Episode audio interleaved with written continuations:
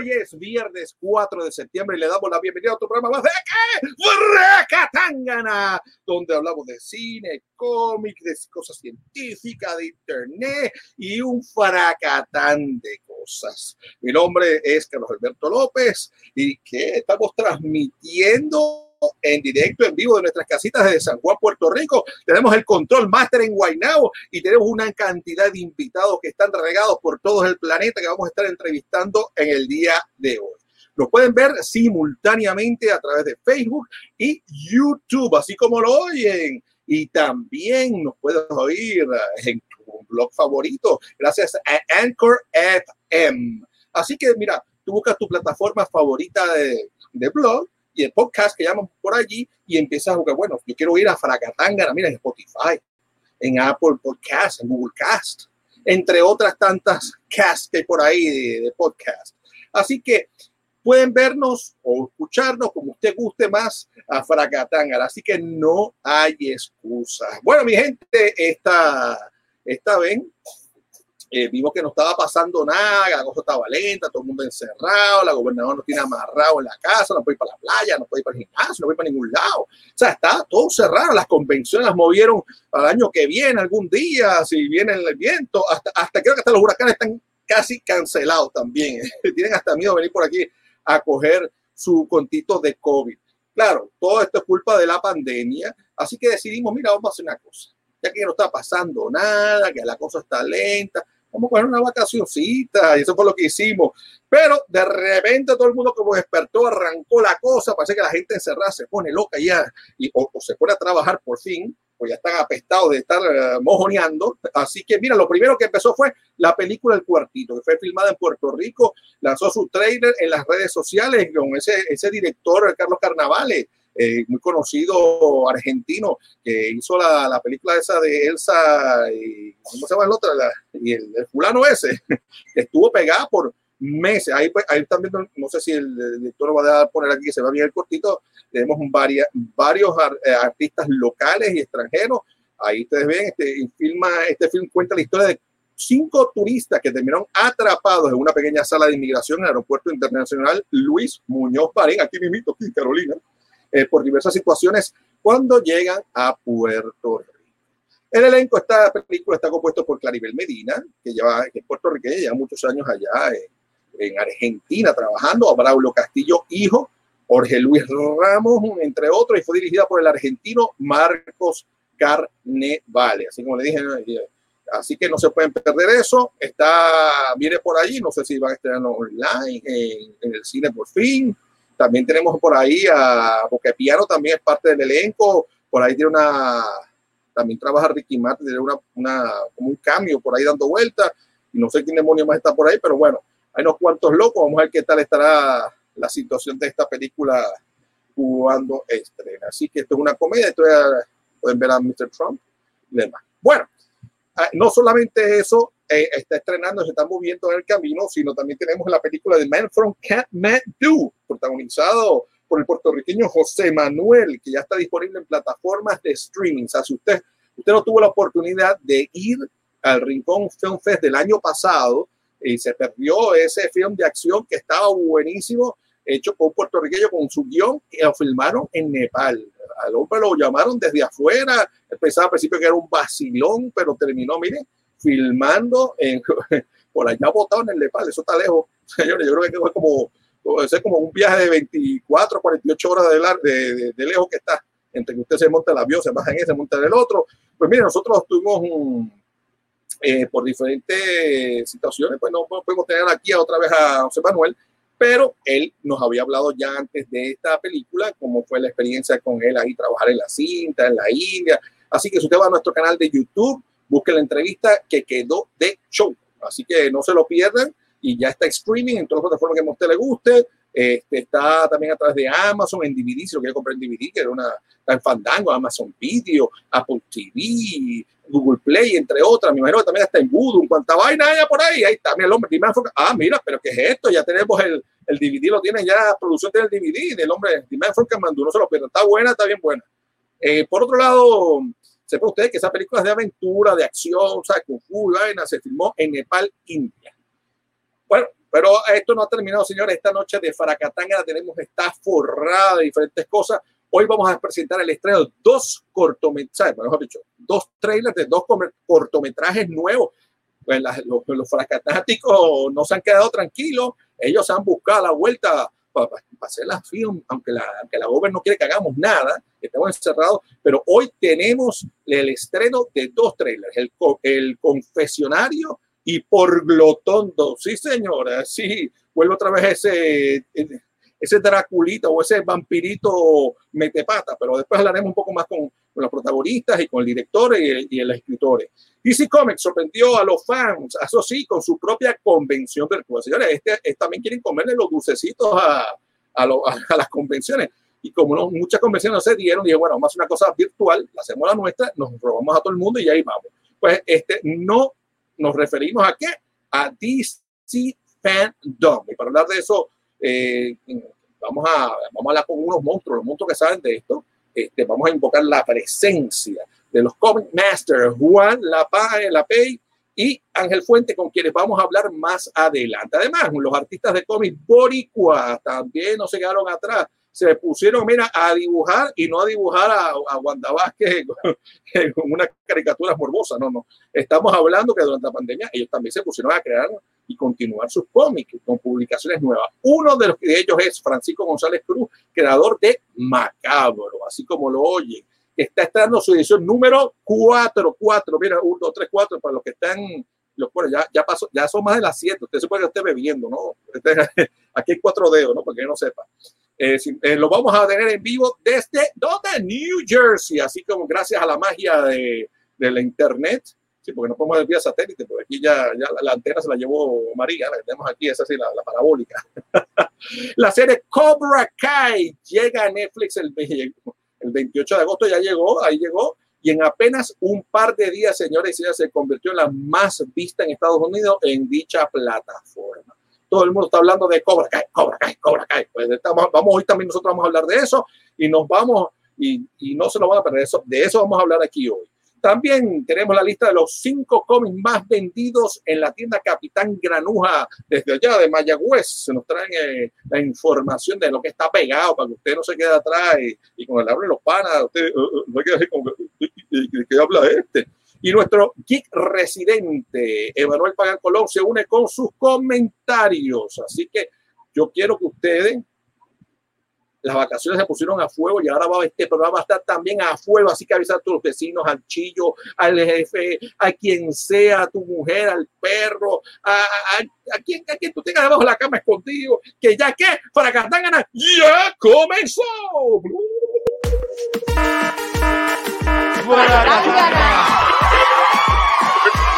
Suena duro esa alarma. Llegó la hora de fracatanga. No lo dejes pa' mañana. Entérate hoy de lo que pasa. Con Rafa Serra y Carlos Alberto ha llegado el momento. De cómics y cine, los expertos, ellos cuentan los sucesos. Abundando en el tema, un elenco de primera. Emanuel por aquí llega con lo que a ti te interesa. Suena duro esa alarma. Llegó la hora de Fracatangana. No lo dejes pa' mañana. Entérate hoy de lo que pasa. Fracatangana.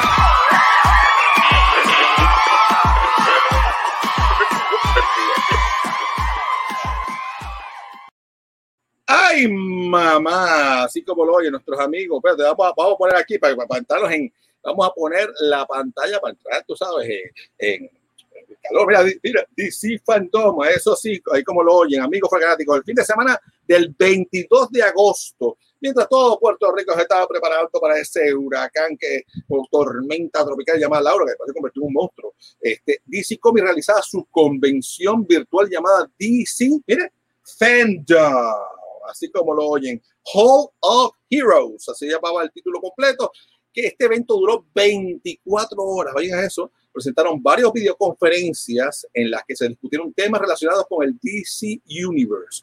Como ustedes saben, Fracatanga está dirigido al público que no es hardcore fan de los cómics, Y el objetivo es enamorarlo para que ustedes entren a ese mundo y descubran una nueva forma de entretenimiento. Así que por tal razón hemos invocado la presencia de los Comic Masters, eh, Juan Lape y Ángel Fuentes, que, para que nos hablen qué pasó en ese DC Fandom. Bienvenido, ¿cómo están ustedes? Adiós. ¿Qué pasó? Laura te arrancó los pelos. Hola. ¿Qué pasó? Ya, te estaba recortando. Sí, Acá me botó una competencia. Vengo Una corriendo, competencia de calvicie. vengo corriendo del, de, de- del barbero para verme bien. Estamos en Fracatanga. Oye, Yeah. ah, ah, ya veo, ya veo que falta que se pele la cabeza soy yo, porque mira, ustedes dos están ahí. ah, O sea, ustedes los, los piojos, ni las pulgas, las garrapatas, nada, no guisan con ustedes. No tienen nada No, agarrarse. No, no, no. No, no, no. Pero Juan, yo creo que Oye, tú eres por bueno, naturaleza, bueno. ¿verdad, Juan? Tú, tú- tú eres calvo, calvo. Bueno, sí, desde ya los 22. So, yeah. Por eso. Y empecé temprano. Ah, o sea, a ti te tomaron el, el pelo antes, bien temprano. Por eso estás Sí, casado. ver, así. Sí, sí. Papi, pues. Oye, bueno, fandom, ¿Qué fue que le gustó? ¿Qué le gustó? ¿Qué le gustó a ustedes de DC Fandom? ¿Qué conferencia dijo? Esta es la que es, está bien buena. Tuvo bueno todo el evento. ¿Qué usted me cuenta? Rapidito. Ok, pues Dale, en, el caso de, en el caso de DC Fandom, eh, Sí. lo más eh, eh, es un evento, fue un evento eh, eh, y súper, súper, súper eh, buenísimo en cuanto a promoción para DC Comics. Eh, creo que fueron más de 22 millones de personas mundialmente, ¿verdad, Juan? 22 Esto- millones de personas, sí. Estaban- que estuvieron viendo el, el pegado al DC Fandom todo el día. Esto fue un evento de un día completo y nosotros estuvimos ahí esto sin vida, eh, viendo panel tras panel. Eh, aquí lo más importante yo diría que fue lo- lo- lo- los trailers que ellos compartieron. Comenzaron Sí. con el primer panel que fue el de Wonder Woman, que trajo un trailer nuevo. Eh, Hubo, hubo eh, varios paneles donde, aunque no tenían eh, mucha noticia, como por ejemplo, o, o, o- para enseñar, como por ejemplo el de Flash, el de eh, Black Adam. Aquaman, Black Adam, eh, siempre tenían como que algo, algo para enseñar. Por ejemplo, en Flash enseñaron un arte de lo que sería el nuevo, el nuevo, eh, lo que será el nuevo traje eh, que Flash va a tener, que aparentemente Bruce Wayne se lo va a, a diseñar. Ah, pero espérate, estás hablando de, espérate, estás hablando de Flash, la película, porque también hablaron de Flash, la serie. Correcto. Eh, sí, Sí, no sí. estoy hablando de, Flash, de Flash, la película. La película, entonces- exacto. Flashpoint. Esto y en, en el caso de en el caso de, de Black Adam eh, anunciaron que va a haber que van a haber miembros de Justice Society Hawkman eh, As- eh, Atom, Atom Smasher Cyclone eh, eh, va a estar también Monster Dream. eh, eh, falta uno. Doctor Fate Doctor Fate. Doctor Fate, Doctor Fate. Sí, que están diciendo que va a ser árabe. Hay un rumor de que va a ser Eh, árabe. Y anunciaron también el título nuevo de las de, el título de lo que va a ser la secuela de la película eh, de, de Shazam se llama Shazam eh, Fury of the Gods. Eso- nada de estas películas ninguna de estas películas ellos han podido mostrar y hacer nada por la cuestión de la, de la pandemia que no han podido grabar nada pero pues por lo menos si te fijas pues algún tipo de anuncio pequeño han, han podido hacer Ahora, lo bueno, pues continuando, después del trailer de Wonder Woman, eh, tenemos eh, Suicide Squad, la película de dos, dos Suicide Squad, la película de, de James Gunn. Eh, no trajo un trailer, pero trajo un behind the scenes. eh, Y entonces, eh, eh, por supuesto, pues la película The Batman sí trajo, trajo trailer. Esto. eh, Y tuvo también una, hubo, una eh, muy larga conversación con el director. El director dio una larga conversación de, de The Batman y, dio, dio plot Batman, sí. Donde el director Matt Reeves estuvo, estuvo hablando. En adición a eso, trajeron dos trailers adicionales para dos juegos de videos que van a venir. Viene eh, esto, Gotham Knights, esto que es un juego eh, que se va a hacer, a- que, que los, que los jugadores eh, son los los sidekicks de Batman, Batichica, Robin, eh, Red Hulk, eh, Nightwing. Ellos son los que, los que tú puedes, los personajes que tú puedes escoger para jugar. Eh, y en el caso de eh, eh, Suicide Squad Kills the Justice League, eh, tú puedes entonces escoger entre los personajes de, de Suicide Squad, Harley Quinn,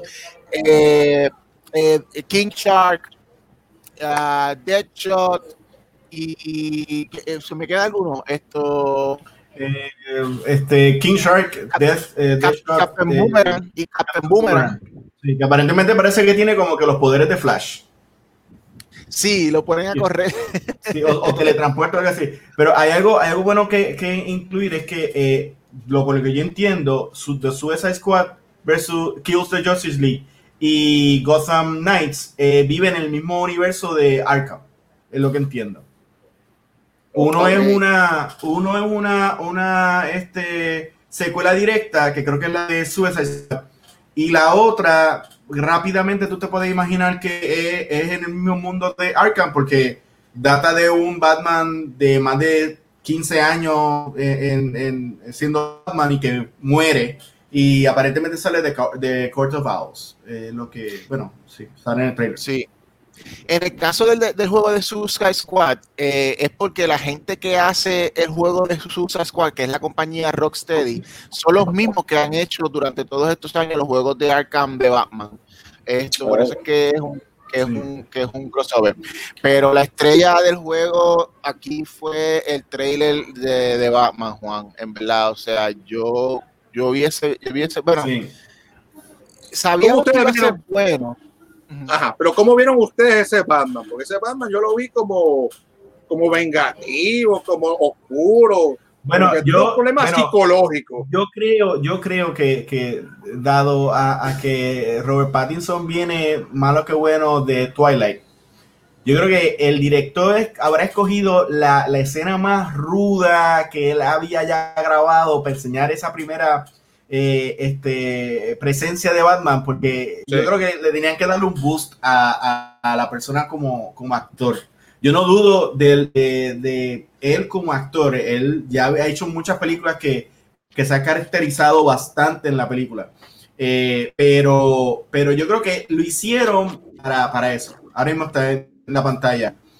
Es increíble. Este, yo espero que sea el Batman que, que Ángel y yo hemos esperado, el detective, el Sherlock Holmes Batman.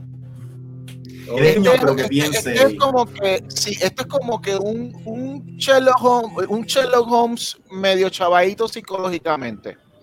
Sí, Esto, Se ve como tostado. sí, sí, O esto, sea, y como que medio sádico. medio- Como que vengo, vengo a el- vengarme, vengo a jorobar a la gente.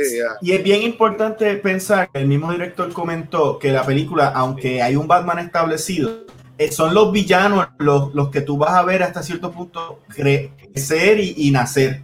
Eh, por ejemplo, vas a ver a una Selina Kyle antes de ser Batwoman, Catwoman, me- mejor dicho. Eh, vas a ver a un Edward Nickman antes de ser Riddler, vas a ver un pingüino antes de ser pingüino. Y hay que ver, o sea, la transformación que le han hecho a- al actor que va a ser del pingüino es algo increíble. Están diciendo que personas adentro de la película que ha hecho escenas con él no sabía que, que era el actor que usaron para, para pingüino.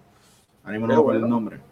Sí, sí. Este, Eh, es defi- va, a ser, va a ser definitivamente una, una, una película bastante oscura. Tiene muchos elementos que, eh, que encuentro bastante similares con, con películas anteriores, como que la oscuridad de, la oscuridad de, de- la primera Batman de Tim Burton y, y- la segunda de Batman Returns también, pero tiene el realismo eh, de, de las películas de Nolan. Esto, como estaba diciendo Juan, yo creo que lo que lo va a hacer diferente es el hecho de que esta va a ser como que la primera película netamente de misterio detectivesco que Batman va, va a estar eh, trabajando, porque siempre que han mostrado a Batman es como que la criatura de la noche que viene para vengar a la gente, y esta vez Batman está buscando quién está haciendo esta serie de asesinatos que, que está ocurriendo, donde los mismos villanos pues son los son los sospechosos, los- y- pero son una versión de los villanos de Batman que todavía se están creando.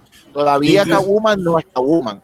El pingüino, el pingüino es Colin Farrell. Colin Farrell, gracias. Farrell, sí, es muy cierto. De hecho, si tú ves el diseño de Batman, eh, aparentemente Matt Reeves lo que quiere es, un Batman que tú creas que la persona está haciendo como esta especie de un cosplay, de que la persona quizás no sabe, así que eh, el Batman no es refinado, tú vas a ver los stitches en la en, en, el, en el casco, tú vas a poder ver, ah, mira, esto, eso parece un, un jacket de, motora que él lo está cambiando poco a poco, por lo que el, la persona, eh, Matt Reeves comentó en, en fandom.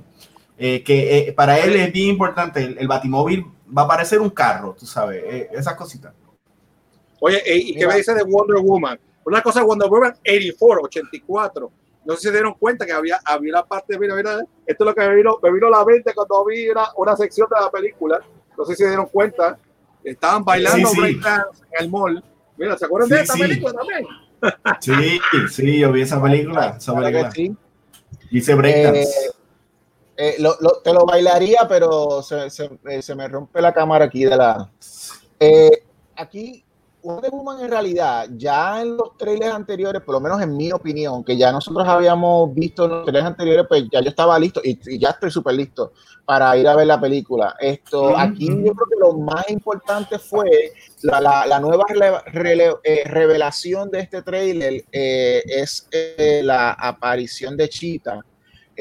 Hay dos versiones de Cheetah, que el la, la actriz Kristen Wiig con una ropa parecida, que parece que The Hunter de Spider-Man, sinceramente, en esa, eh, eh, eh, antes de ser transformada, y luego la versión completa de la bestia, esto, Chita, que, que, es esto CGI completo, donde vemos una escena donde Wonder Woman está peleando con, con, con, Cheetah en una escena durante la noche. Pero fíjate, esa, en esa escena que estás viendo en, ese trailer, es la escena que añadieron, que, se, que tú puedes comparar, que no estaban en los otros trailers, que tú ves allí a, a Chita, pero antes de como que convertirse en, las dos versiones que tú dices, en esa que pelea aparentemente como que o en el Capitolio o en la Casa Blanca con, con Diana, eh, se ve como que rocker, ella se está pasando como la, la, transformación esa de todas las películas de los 80, que si la chica era ruda, pues entonces se ponía la falda de cuero y las botas hasta, o sea,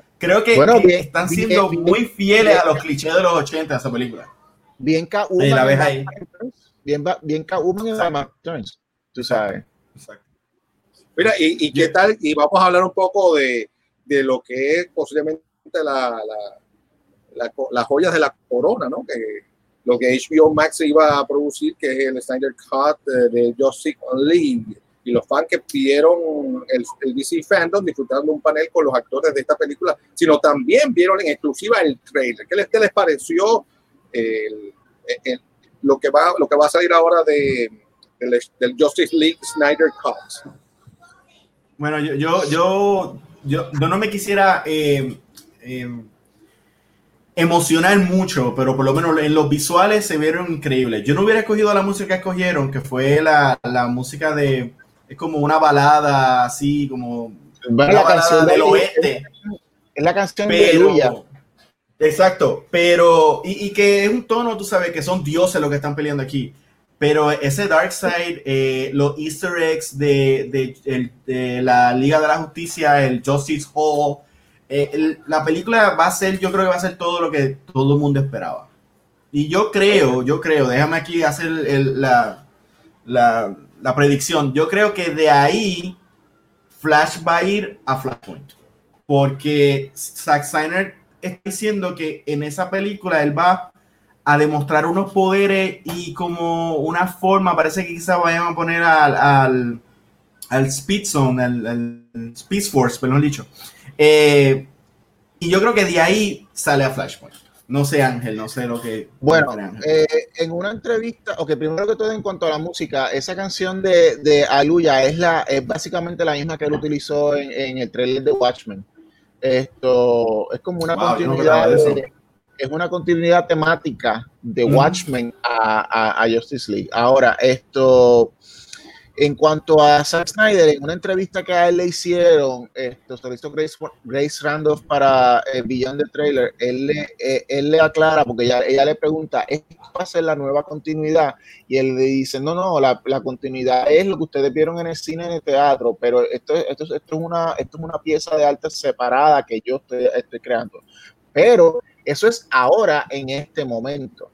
Eh, una de las cosas que se mencionan eh, o que se han hablado en cuestión de, de rumores ha sido que, eh, que, en el caso de este Zack Snyder, si el, este Justice League, esta versión de Justice League en HBO Max resulta ser un éxito dentro de para atraer suscriptores, para tener más gente viendo HBO Max, HBO Max va a querer continuar haciendo eh, proyectos dentro de este universo de, Snyder, dentro de HBO Max. Eh, por ejemplo, ellos estarían dispuestos a tratar de negociar para ver si pueden volver otra vez a traer a, a, Batman para hacer a, Ben Affleck para hacer un proyecto de Batman dentro de, de, HBO Max. Pero todo va a depender del éxito que tenga eh, el Snyder Cut dentro de HBO Max el año que viene, en el 2021. Soy a ver. Yo estoy contigo, yo estoy contigo y también estoy contigo. Eh, esta gente, si accedieron al Snyder Cut, tú puedes ver entrevistas que dieran hace años y de repente llega el truck de Chavo al frente de la casa de, Ben Affleck y le dicen, haz lo que tú quieras con este personaje, este es el tu Batman. Mira, él, él si, si es si él lo encuentra bien, va a brincar al, al, a la oportunidad.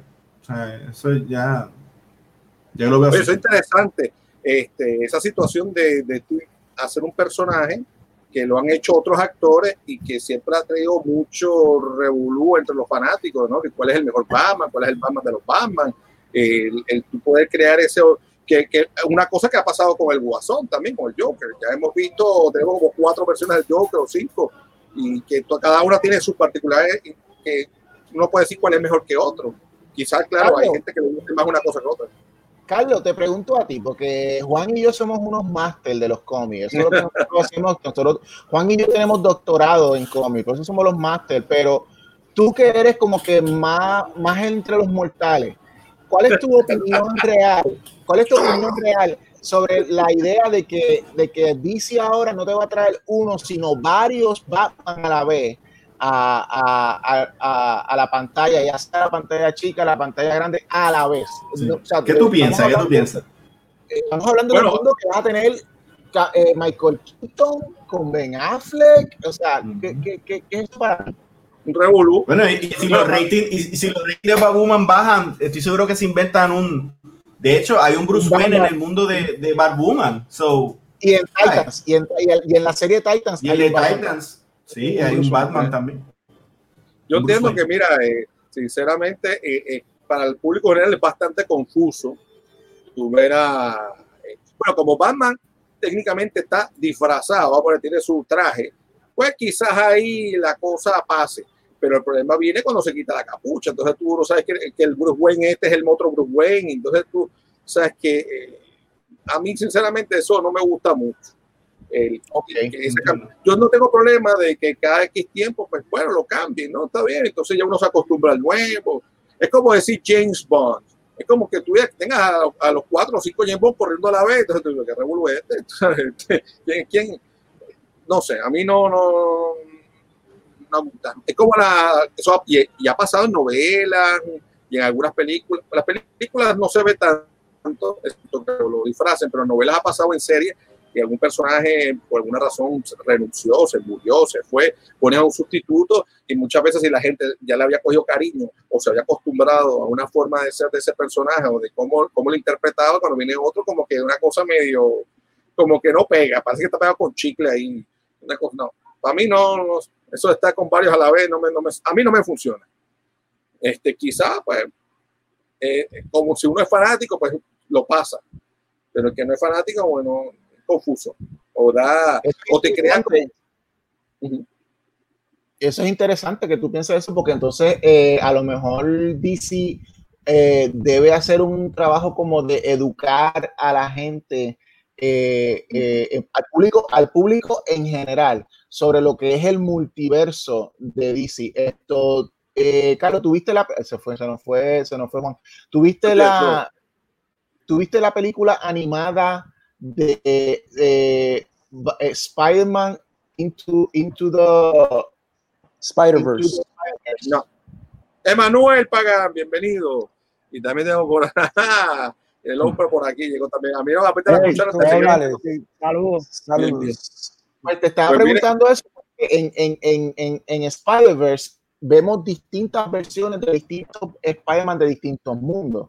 Que a lo mejor algo, un proyecto así o algo DC pudiera ser como para instruir más a la gente de la existencia de, de Batman en distintos mundos. Estamos hablando para el público en general. Sí que eso es que la- las compañías se dan cuenta, como DC, que tienen tantas versiones de un personaje, que si los reúnen en una sola película es como una explosión de coolness, tú sabes, le da un, un- un elemento cool a la película y, y si traen todos esos Batman otra vez de vuelta, o sea, Michael Keaton de Batman, esa película va a ser un chorro de millones, olvídate. No hay más nada que que buscar. Pero Aquí, aquí Oh, donde, sí. fíjate, lo interesante es que tú estás hablando de varios universos. Los que somos mortales no sabemos que hay más de un universo. Nosotros Sí, conocemos habido, tú lo Batman, dijiste, Gotham varios City y Batman. se acabó. Bueno, Entonces, Carlos, Carlos, Sí, hay, hay un universo donde incluso Thomas Wayne, que es el papá de Bruce Wayne, se convierte en Batman. Que eso también se está hablando de que lo van a presentar en Flashpoint. Realmente Flashpoint yo entiendo que va a traer muchas sorpresas y va a traer muchos cambios de actores que hace tiempo que no veíamos a través de la magia digital y, y toda la cuestión. Así que Flashpoint va a ser un momento clave para DC porque ellos en, en un momento incluso hablaron de que Flashpoint iba a ser el momento donde ellos iban a decidir si Ben Affleck se quedara como Batman o no. Ya sabemos que se quedó porque él aprobó el Snyder Cut. Y como él aprobó el Snyder Cut, ya ellos pueden seguir de aquí para abajo escribiendo el libreto de, de Flashpoint. De hecho, este, Sony estaba pensando hacer una película que reúna a todos los Spider-Mans, pero live action, no como Into the Spider-Verse, pero live action y la, eh, eh, los planes se fueron a, a la basura, no lo hicieron, pero yo encuentro que hubiera sido una buena idea, mano. Lo que pasa es No. que ellos, no sé por qué no- decidieron no hacerlo, ¿verdad? Pero No, no subestimes a, a- a Sony. Si, si esto de Batman con Michael Keaton se da y es exitazo, no te creas que vuelvan otra vez a tratar de hacerlo. sí, yo creo que la idea la tienen ahí en pausa y la van a soltar en algún momento porque es buena idea. están viendo a ver claro. cómo, cómo está el mercado y se tiran. Porque Sí. incluso Marvel, ellos están también por abrir el multiverso. Que eso lo piensan hacer contra, en, en la película de Doctor Strange, que se llama eh, Madness in, in the Multiverse. Sí que la va a dirigir Sam Raimi, el director de. Evil Dead. Y hay, hay- Carlos, hay rumores que Sam Raimi fue el que dirigió la trilogía original de Spider-Man. Exacto. Hay rumores de que a lo mejor Tobey Maguire se aparezca. Yo lo dudo, pero si lo hacen... Estaría pues, bueno, estaría bueno. Sí, sí. Mira, Pero, y no pero- hablaron mucho de Suicide Squad. Eh, Habla, no, habla, eh, habla, que nos cuentan. Cuéntenos ustedes. quería añadir algo ahí porque de Suicide Squad, eh, James Gunn es el director, entonces él ha Eh, dirigido Guardians of the películas, él ha dirigido películas bien grandes como Guardians of the Galaxy, tú sabes. Y entonces, este, yo digo, eh, James Gunn dijo que The Suicide Squad es la película más grande en la que él ha trabajado. So yo Claro. digo, pero si ya él hizo Guardians of the Galaxy 1 y 2, que son gigantescas esas películas. Entonces ahora viene The Suicide Squad, que es la más grande. So, las expectativas mías están bien ahí. Pero, ¿Sabes pero lo es que también, Eh, eh, la cosa con Suicide, con The Suicide Squad y el comentario de James Gunn, yo creo que tiene que ver con, primero con la cantidad de, de, De actores, de- ¿no? de- Personajes. de actores que tiene del elenco, porque Sí. estamos hablando, eh, si te fijas, es, es una cantidad como que para, para dos equipos. El Sí, equipo que, la mayoría, la mayoría de ellos que va a morir, tú sabes, pero también si te fijas en el behind the scenes, ellos tienen demasiadas, bueno. sí, muy bueno, tienen demasiadas escenas de explosiones y de efectos especiales visuales eh, eh, eh, físicos, ¿no? grande, Como que, que- que si tú comparas esta película con, con cosas como Guardians of the Galaxy, Guardians of the Galaxy tiene demasiado green screen, Digital, green todo digital. sí. Exacto, y que yo, y en, y en ese sentido, a lo mejor es que él está diciendo como que, eh, o sea, la más grande. Eh, exacto, está en presencia de, de, de, de, de todos estos efectos especiales visuales y todas estas, eh, eh, estas escenas que no se tuvieron que llevar a hacer en computadora, que para él entonces es más... fácil a la hora de editar. Los efectos prácticos, efectos prácticos. Exacto. Lo que le llaman practical effects, exacto. Yeah. Mira, eh, bueno, pero también vamos a tener que esperar un ratito más porque yo, eh, el Pattinson, Robert Pattinson, salió positivo al COVID-19 y esto ha provocado que se retrase la, la filmación de dicha película que estaba supuesta a estrenar el 2021. Vamos a ver qué pasa allí. Y pero entonces queda ahí lo que se perdieron el DC Fandom ese de Heroes. Ahora viene el DC Fandom con Explore the, the Multiverse, que va a ser el 12 de septiembre. ¿Qué nos pueden adelantar el evento? ¿Saben algo que va a pasar allí para que la gente esté pendiente o se anote porque no sabían que eso existía? Yo, lo que leí fue que Jim Lee, que es el que está encargado de la parte creativa ahora mismo de DC, pues como que él va a estar tomando el mando en esa actividad y va a ser como también para poner, para que no nos perdamos, porque tú sabes que una o dos semanas que te estés fuera de las redes, al público y esto es como para mantener a la gente en calor y que se vayan motivando porque eh, Wonder Woman el Mira, lo que la lo que, nuevamente para que la gente lo que ocurre con DC Fandom eh, el 12 de septiembre es que cuando originalmente ellos habían concebido el, eh, la idea de lo que iba a ser DC Fandom era como una convención y cuando, solamente vimos toda la, donde íbamos a ver todos los paneles, que era lo que iba a ser el, eh, lo que llaman el Hall of Heroes, que, era lo que iba de las películas, que fue lo que vimos en, en agosto. Eh, eh, habían adicionales lo que ellos le llaman unas islas, donde íbamos a ver otros aspectos del universo de DC. Eso incluye televisión, juegos de video, juegos para niños, esto incluye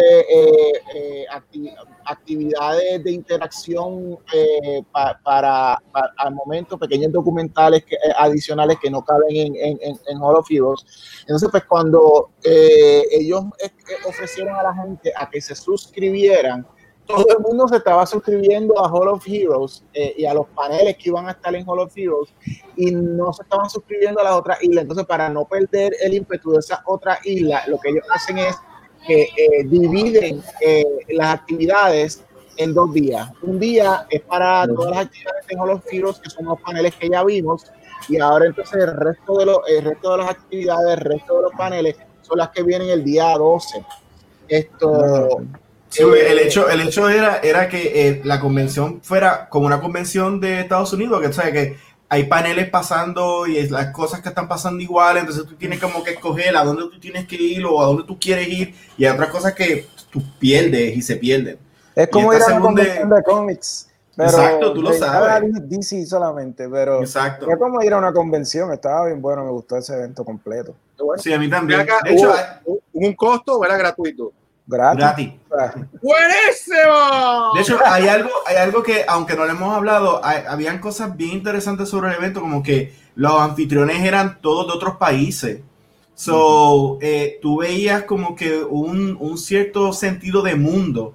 También yo no sé si ustedes llegaron a ver, a mí me encantó, una de las cosas que más me gustaron fue eh, el, las voces de Batman, donde estaban todos los actores que han sido Batman en toda la historia de Batman de otros países y, y tú escuchas como, como estas personas hindú, argentino, mexicano, españoles, italianos, portugueses.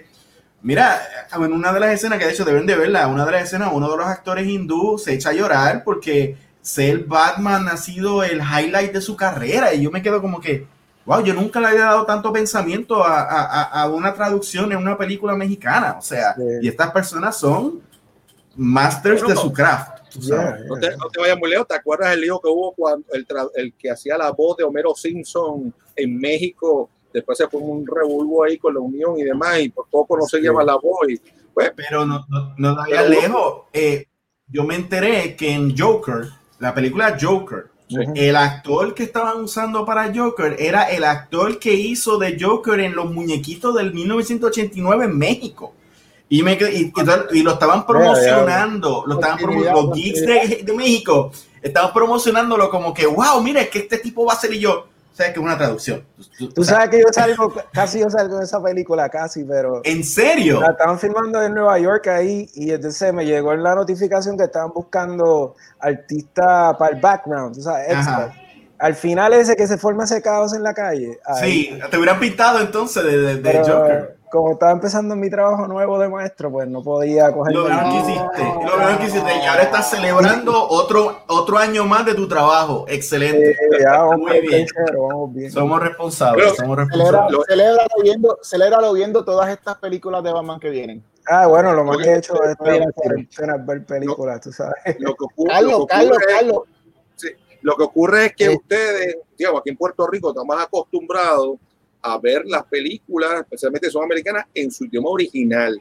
Bien raro, se ven películas aquí dobladas. En el caso de, de Latinoamérica en general, mucha gente ve las películas en la televisión, se lo tienen echado para el cine y lo ven doblado. Entonces, y, y muchas películas en sí que uno se ha acostumbrado a ver el doblaje, sí, como uno vive, de ejemplo, en Venezuela, Colombia, México, pues tú vas a estar acostumbrado al doblaje y cuando tú ves, oyes por primera vez, después que estás acostumbrado, por ejemplo, yo qué sé, Steven Seagal, que siempre lo ponen aquí 800 mil veces, lo ponen en guapa, tú lo oyes en, en español, como él habla español, eh, Ah, sí. persona, cuando tú lo oyes en inglés te parece otra cosa rara, ¿qué es esto? O sea, te, te da un cho- te da un choque. En el caso de España, en España, eh, yo no sé si todavía sí que así, pero era como por ley, todas las películas, no sé si era por las cuestiones de que en un momento dado había mucha gente analfabetismo, todas las películas las doblan, sean, ja- sean Sí. japonesas, americanas, eh, que estén en chino, van en español. Usted va al cine y va a ver Spider-Man en español, ¿no? Spiderman, sí, así va que le a Ba- al, hombre murciélago, a Batman, pues ve a Batman escupiendo Z. Te voy a Pero, joder. pero, pero en tío, México, en. México, pero en México, los fans de, de, por ejemplo, Dragon Ball Z, y yo sé que la persona que hacía de Goku murió recientemente, creo que fue él, y él fue de, hizo de Goku, o sea, todos los años, de, de- y el tipo iba a convenciones porque él era la voz oficial de, de Goku en, en México y en, y en toda Latinoamérica. O sea, eso, Oye, le tengo una pregunta a Ángel y a Juan, que son, parecen que están a mi nivel así de cineasta. Estamos ahí arriba. Este, Master, Master, Master. Master. contigo, Level. contigo, tú eres Criterion Man, tú eres Criterion Man. Sí, tú sabes que el corto de The Batman en realidad no enseñó mucho. Enseñaron escenas de personajes hablando y tú sabes, pero como que en verdad lo bueno, bueno no lo enseñaron porque están aguantando, me imagino, para el final trailer. Pero Mm. esto fue nada más para mojarle el- Bueno, pero, Ajá, la sí, curiosidad. no diga, la exacto, curiosidad. exacto. pero, Nos bueno. enseñaron un poquito, pero Batman, si Ah. Solamente han grabado un tercio de la película. Sí, sí, ellos lo que han grabado eh, es un 25% de la película, así que pues obviamente Sí, mira, y el Eh, tipo está enfermo, pero, pero el, el director sigue grabando con el, con el body Claro. double. Claro, claro. sí, No, pero para, no va a parar. exacto. Sigue con, el, sigue con el muerto. Bueno, pues mira, el tiempo nos traiciona, esta conversación está buenísima, Sí, pero sin embargo, Juan y Ángel van a tener, oigan bien, atención para fanáticos y fanáticos del, del cómic, van a tener su propio programa llamado Comic Masters. Felicidades. ¡Eh! Promo, promo, promo. Yeah. Ya, pero, eh, Ya este hombre Estamos- cogió. Esta- Promo, estamos, promo. estamos promoviendo el pecho de Juan. Ey, Mira, usaste la tipo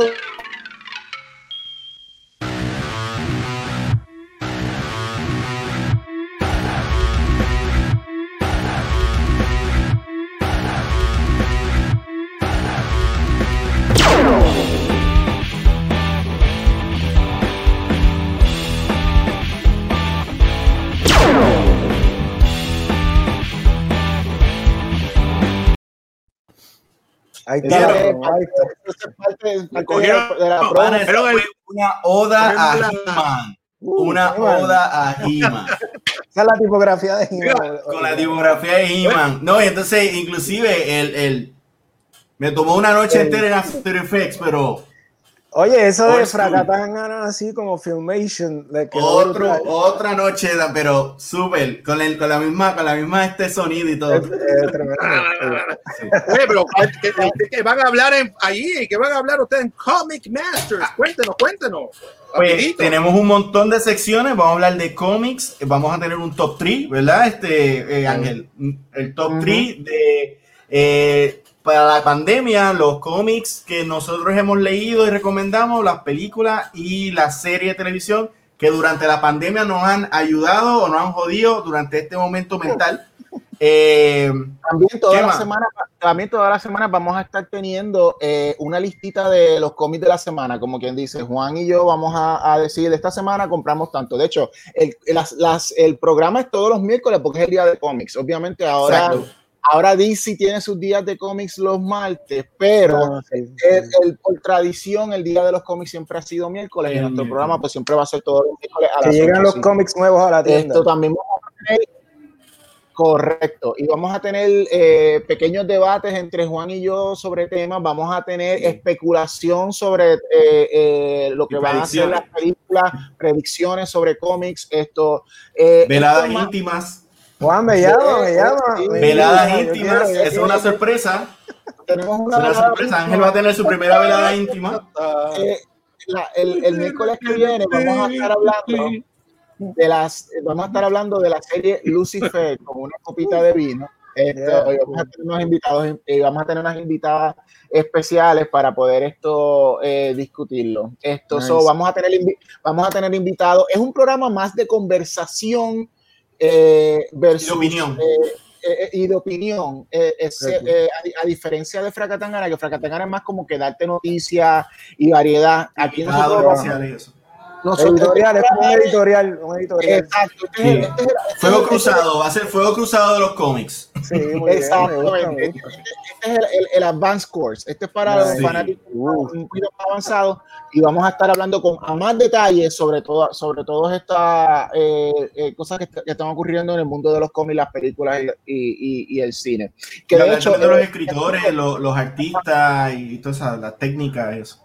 El behind the scenes. ponemos a Francisco en Bueno. la lista de ponemos a, la a Francisco, en la lista de- Francisco, de- sí. de Yeah. invitados. Te vamos a invitar para el programa. Ahí estoy, Sí, dale, me definitivamente. Ya, con- a- apúntalo ahí, Ángel, que tiene una libretita. Apúntalo. Dale, dale, dale. Dale. Bueno, ya saben, todos los miércoles la cita es a las. ah, desde ¿A qué hora es? ¿A las 8 de la A cosa? las 8. A las 8. Las 8 Todos los empezando. Miércoles a así, ocho. 9 de septiembre adelante.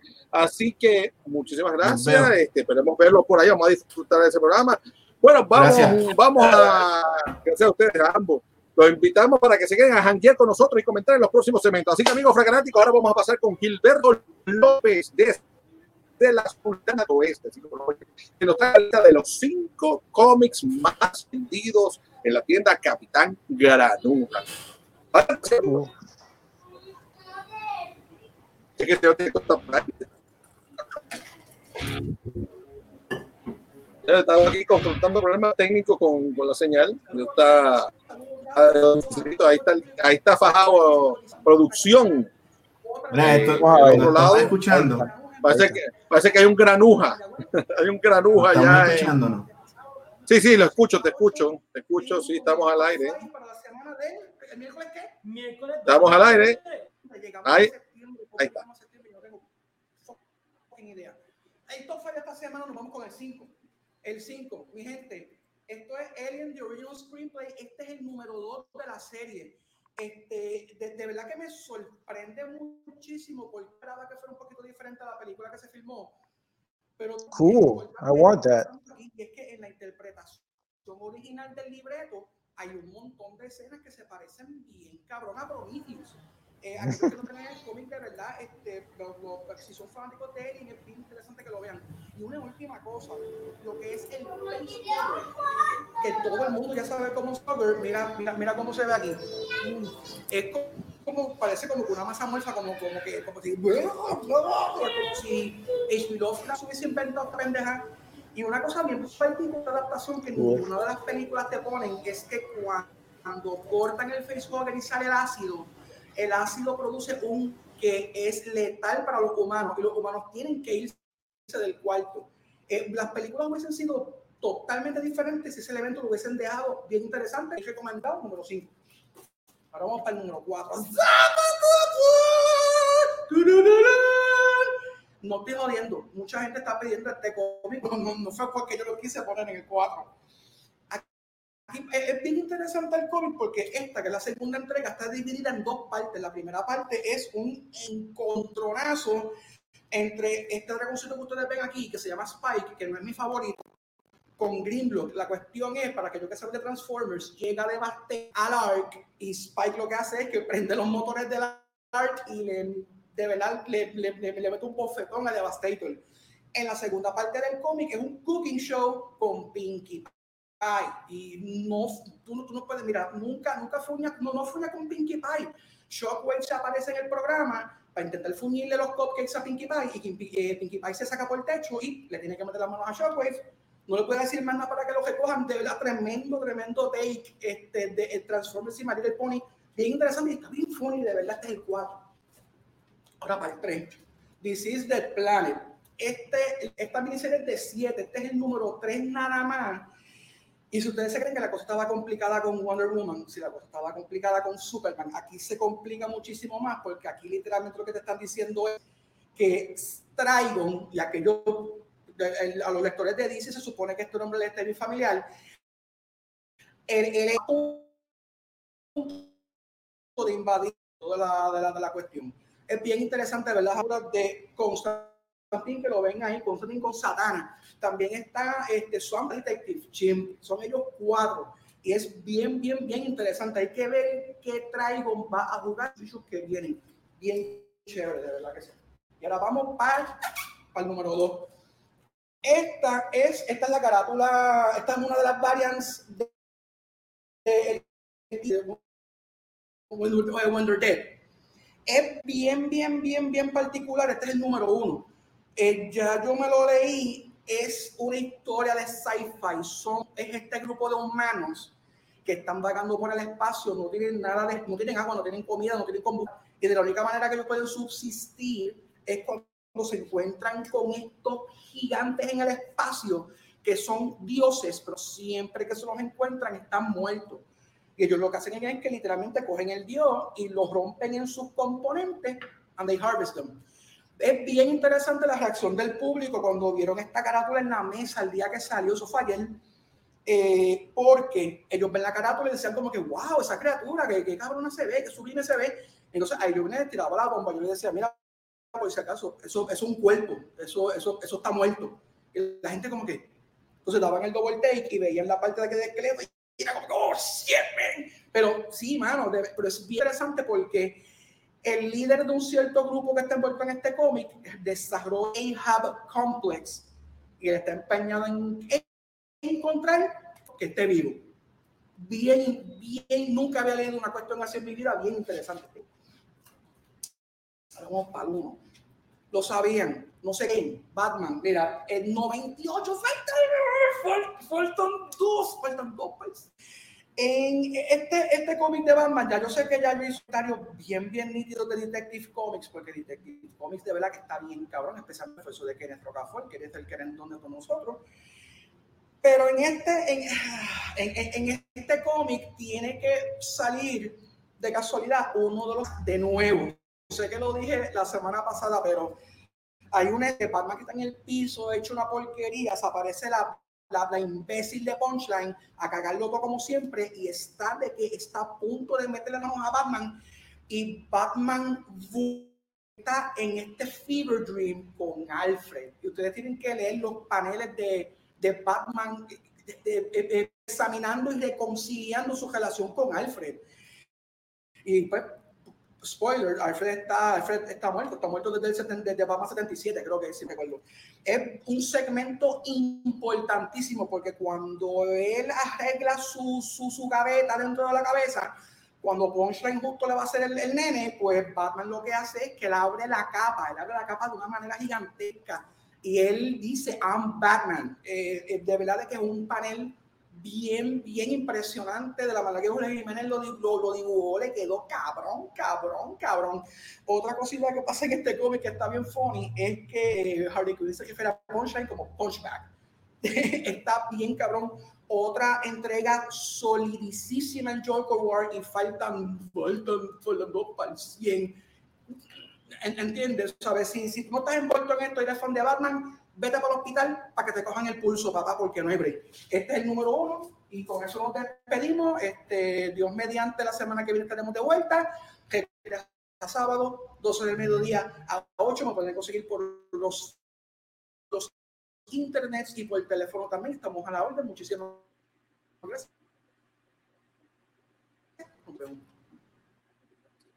Bueno, amigos fracanáticos, los artistas boricuas han aprovechado la pandemia para trabajar en sus nuevos cómics. Uno de ellos es Pedro Cortés, eh, de editorial Burbujas, que ya lanzó Chupacabra Extra número 6. Así que, bueno, oyen, ya se está vendiendo como pan caliente y parece que con mantequilla. Otro que también está fajado, ya estrenado, es eh, nada más y nada menos que es José Cruz eh, de Silver Island Studio que está estrenando el cómic Blind Sight 1. O sea, que la, aproveche y comprar las primeras ediciones, porque después tú no sabes cuántos millones puede costar eso después en eBay y te lo vende. Y es Fracatanga pues, está, está, negociando con ambos a ver cuándo vienen para acá, que usted lo conozca y hablemos sobre, sobre su cómic, cómo lo crearon y todas esas cosas. Pero esta noche tenemos un invitado muy especial desde Nueva Jersey, o sea, ese New Jersey, para los que no conocen el español. Se trata de Francisco González Cruz, creador de Macabro, que está tratando en su issue número 4. Bienvenido, Mr. Saludos. Macabro. Saludos, saludos. Mira, para que la gente te conozca primero, ¿dónde tú eres? Para que la gente sepa quién ¿Dónde tú eres. De, de Río Piedra, de ahí de San Juan. San Juan. Eh, cerca de la Yupi por ahí. Estaba localizado. Entonces, pero me tiré para acá para ser maestro. Soy maestro de inglés acá en y- inglés y español a los latinos. A los latinos, inglés, español. Ahí le hablas Pero- español. ¿Qué tú le estás Pero mientras, mientras tanto, pues este hago macabro porque esa es mi pasión, tú sabes, hacer cómics, contar historias, o eso nunca va a detenerse, no importa lo que esté haciendo. Que, tú sabes, estamos estrenando Macabro 4, este, ha tenido una acogida muy buena. Las personas están reaccionando de una manera muy positiva al cómic y eso, esa es la parte que a mí más me gusta, el feedback. Tú sabes, cuando- Muy bien. cuando me hablan de vuelta y me dicen, wow, me encantó, no me gustó, o sea, lo que piensan. Pero en su mayoría, pues, tú sabes, le ha gustado, so, estoy contento con eso. Mire, ¿cómo, cómo surgió esas ganas o esa eh, eh, tu arte de hacer cómic? Explícanos un poco cómo- fíjate- dónde salió eso. A mí me gusta siempre decir que soy centralino, porque este, estudié en la Central de Artes Visuales, ahí en Santurce. Central ahí-. Central Sí, sí. Yo siempre he dibujado desde pequeñito, pero ahí fue que este, eh, como perfeccioné mis habilidades y aprendí mucho de los maestros que tuve allí. Y eh, entonces en la Central había una competencia de, de mini Ok. cómics. Y entonces los estudiantes, eh, habíamos como tres, tres o cuatro que hacíamos nuestros propios cómics, tú sabes. Eh, de hecho, ¿En qué momento empezaste a hacer tu propio cómic? Yo te voy a decir, mira, este fue el primero, el noveno grado, mira, 1990, eh, y se llama Bobocop, y es una parodia de Robocop. Entonces, esto yo lo hacía, mira, yo lo hacía y se lo vendía a mis panas a pesos, y yo hacía chavo y me compraba cómics con esto, mira, déjame ver si se ve algo. Tú sabes que, tú sabes que eso me, me, me- me recuerda bastante lo. ¿Sabes qué? Tú, tú puedes creer esto. El internet está malísimo, señores. Lo que ven, lo que Sí. ven entrecortado y demás. O sea que yo te veo, yo tengo yo te puedo ver a ti, pero te veo congelado. O sea, te, te tuve que poner aquí, eh, eh, ver la transmisión para ver qué tú me estás enseñando, Wow, porque, wow, no, porque no lo Ok, veo allí. ok. Pues mira, entonces, la- eh, después de eso eh, pasaron los años, pero yo siempre quería hacer mi propio No, no, pero ¿qué pasó con la competencia? Pero espérate, espérate. Ah, pues mira, de la mira, competencia, ¿qué pasó mira. ahí? Mira, este era uno que se llamaba Gringo. Este se llamaba Gringo. Este era el pulverizador, que era como una parodia de Punisher. Mira, Ok. lo hacía un pana mío que se llama Agustín Rodríguez. Y eh, estos son religias de los 90. Mira, y este se Ah, llama pues, bueno. Mandoca. Mandoca. Era como comando. Era una, como una versión de comando. Mira, esto lo hacía Francisco Mictil. Se llama Silver Force. O sea, había una competencia. Yo hacía Bobocop, tú sabes. Pero eh, este, Pero que, tiempo y la competencia, ¿quién ganó? ¿Perdió? ¿Qué pasó? era, nada, era una competencia saludable, tú sabes, reñida, estaba reñida porque nos tirábamos en los cómics, nos tirábamos, era como que un ataque todo el tiempo con los Y personajes, con los dibujitos. Y ninguno de esos cómics progresó, logró, logró ver la luz del día más allá de la edición número uno. Pero, Bueno, de eso, de esos que estábamos ahí compitiendo, Macabro llegó a, tan a salir. Porque mira, yo hice un cómic que se llama Monster Attack. Y como Ah. puedes ver, tiene algo de la estética de Macabro. Y esto fue en el 96. Y por ahí fue que empezó Oh. la idea de hacer historias de horror. Mira, déjame ver si se ve bien aquí. ¿Ves? Y entonces esto es- Eh, son mini cómics, son chiquititos. Yo les sacaba copias y los vendía. De ahí muy bien. se salió. Pero mira, en el 2017 hice este sketch. ¿Tú lo ves ahí? Sí, veo- estoy viendo ahí. Ajá. Sí. Digo, of, sí. of the Living Dead. Entonces lo hice en el 2017. Porque Y ahora siempre- volvió a resucitar. Sí, No entonces. Yo le digo a mis hermanos, después de María, le digo a mis hermanos, mira, vamos a hacer, quiero hacer una historia de Albizu resucitando. Esto fue después de María, un café, nos estábamos dando un café en Mayagüez. Y entonces empezamos a hablar, ¿y qué tal si la ceniza es tóxica? ¿Y qué tal si, si resucita y ve a Puerto Rico como está ahora? So, de eso ta- trata Macabro 4, este. Este es el que estamos estrenando, ¿verdad? Que está Eh, entrando ahora. Sí, y entonces básicamente es Albizu resucitando y haciendo un asesoramiento de cómo encuentra al Puerto Rico que él dejó atrás en el 1965 y el Puerto Rico de ahora que está viendo con sus propios ojos. Porque el huracán lo levanta y él va volando por el aire, pero ya no quiero chotear más de la historia, no quiero hacer spoilers, pero No, no, es spoiler, es Este- spoiler. Tienes que comprarlo y leerlo. Oye, este, tú, no tienes, tú tienes miedo que salga un nacionalista de eso, de, de pelo en pecho, y, y, y dices, ¿qué es eso? ¿Cómo tú no haces eso, nuestro prócer? Oh, tú sabes qué, mira, pues es sí, malvado". me, me pasó, me pasó ya. Yo dije, ya yo dije, wow, esta, esta edición va a tener una reacción brutal. A- a- alguien no lo ha leído, pero alguien me dijo, eh, Albizu no es lo macabro, lo macabro es lo que le hicieron al Albizu. Y yo, bueno, sí. Leer la historia, Lo más- dar cuenta. Tú sabes, En la no historia sé, lo- hablamos, lo- lo- o sea, los más cabrones que hay por- No, que en la historia Mira. se habla de, de ese pasado, de todo lo que le hicieron al Bisu, de la radiación, de los experimentos con la radiación, toda la tortura. Y pues, tú sabes, Albizu es un, un prócer bien respetado y eh, el- la edición de Macabro 4 en realidad es un homenaje a, a las ideas de, de Albizu, de la libertad y más allá de la política, eh, yo diría que es como una mentalidad de, de humanismo, de querer algo bueno para Puerto Rico, tú sabes. Sa- ¿Sabes por qué te lo pregunté? Porque mira, me acaba de llegar este meme que me da Ajá. gracia. Te dice Ah, que eh, si le dices así se ponen los fanáticos del lugar cuando dice algo malo de su diosa. Tú sabes, mira, ya, Los fanáticos están en todos lados. Sean Tú de sabes, PNP, hablando de, de política, de, de la política, tú sabes, yo no soy muy político, a mí no me gusta la política, pero este, lo que pasó en, en María y lo que pasó después de María, lo que pasó con el gobernador, su renuncia, todo eso iba añadiendo a esa historia. Y entonces Sí. fue una historia concebida post María, pero parida en medio del COVID. So, sabes, eh, ha tenido una trayectoria bien interesante eh, la, la creación de ese Macabro 4, así que espero que a la gente le guste, que lo pueda leer. y- No, suena chéverísimo. Y para los, los otros que no han tenido la oportunidad de disfrutarse a Macabro, los otros macabros, en el primero eh, tienes a dos jóvenes que son atacados por una criatura misteriosa y se esconden en nada más y nada menos que un cementerio. ¿eh? Ese- Eventualmente, eventualmente confrontan sus miedos y enfrentan la criatura de una vez por todas. Sí, ¿Qué tal te fue ese?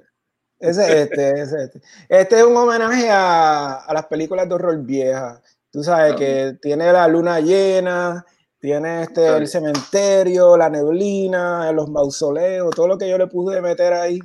Se lo metí, como que quería algo te- bien. ¿Cómo la gente cogió eso cuando lo... Ese fue el primero que hice y era una, quise hacer una pro- protagonista que, femenina que pudiera vencer el, el, el- el villano, Sí, sabes. en esa primera edición, en esa primera edición, cómo, cómo la gente o sea, acogió el, el, el cómic, esa primera edición que tú sacaste que era de Macabro 1. Sí, desde, la, desde el principio ha tenido buena acogida. Sinceramente que no he tenido nada así como que negativo, porque cada edición, pues, la primera es un poquito más sencilla porque es como una, pe- no tiene mucha trama, es como más acción. tú sabes. Pero ya la subsiguiente, cada edición quise hacerla con un contenido eh, más pesado, como unos temas ahí escondidos ahí que... que Sí, ya pueden- veo, porque, porque la segunda viniste con extraterrestres que están experimentando con la resurrección de los muertos y un zombie vuela por el espacio. Oye, Exacto. llegando al centro del universo, tiene una conversación Exacto, con Dios. ¿De dónde sale esta idea del Ay, cómic? sí. Extraterrestres, zombies, van a ver a Dios. Uy, qué revolución más grande. Este es el bestseller, este es el que a la gente le encanta, el que el zombie habla con Dios. Yo nada más le resumo eso y ya, ah, dámelo. ¿sabes? Pero, sí, lo, lo que quería hacer era una historia en la cual eh, este zombie pudiera hablar con Dios porque él llega al centro del universo, como es un zombie, no necesita respirar oxígeno, pues termina flotando por el espacio interminablemente hasta que llega al centro del universo y, y confronta a Dios y le dice, ¿por qué? ¿Por qué? Pero ya tampoco quiero chotear toda la historia, pero tú sabes. Oye, tú sabes que por aquí, Sí, tengo aquí los fanáticos, Carcourt dice que tiene los tres, tengo los tres números de Macabro, los compré hace años en el festival que se celebró en el Mercado Libre en Santurce. Ah, sí, Eh, wow. Wow, sí, Los tiene, los tiene, los tiene los tres. Y ahora tiene que comprar cuatro para que entonces eh, cuatro. la colección. Mira, que para que las personas sepan, pueden ir a la página de Facebook, a, a la página de Facebook Macabro Comics, y entonces pues por ahí se la hacemos llegar por correo. Este, nos, nos proveen la dirección y el 15 dólares estamos cobrando por cada uno porque shipping and handling y todo eso. Y este, le llega a la puerta de su casa, no tiene ni que salir. Así que... Oye, ah, buenísimo, así, ya lo, y se sienta ya a leer tranquilo, se lo goza y se lo pasa al A, a mí me encanta, a mí me encanta porque la gente me manda la foto leyendo macabro, me mandan fotos así, mira, eh, así, están leyendo así. me encanta esa foto, ese feedback que me envían. Qué bueno, qué bueno. Porque no solamente, tú sabes, este, la persona está disfrutando, lo están leyendo. Eh, mira, por ahí después tenemos que averiguar eso, producción, averigua eso de que nos dice David Gabriel González, que Cannabis Caníbal, la mejor película de zombies puertorriqueña. No conoce la película, será cortometraje. Si Sí, existe, es- pues vamos a averiguar. Sí, ¿Es esa tuya? película yo la, yo la dirigí, sí, yo la escribí, la dirigí. Ah, bueno, Ah, entonces, lo que ¿dónde- pasa es que? Da- David Gabriel González, ese es mi hermano, él protagoniza las películas y él hizo Ah, la música, y él hizo la música de la segunda, hicimos dos, dos películas. ah, pues eso hay que, entonces- que verlo, eso está en algún sitio para verlo. Sí, bueno, esa película estrenó en el 2009 y la pusimos en, en el cuartel de Valleja. ¿Te acuerdas cuando había un cine allí? Sí. O yo creo que Todavía todavía, está, está. to- yo- to- todavía sí, está. todavía está. Ahora se pues, llama, eh, ahora lo tienen sí. como una barra con cine, que se llama Cinema. Cinema, Cinema 150, algo así, tiene un nombre así. Sí, antes era, era de Weinstein. Sí, pues entonces este, la pusimos ahí. Fue relajo. Fue, fue brutal, yo sé.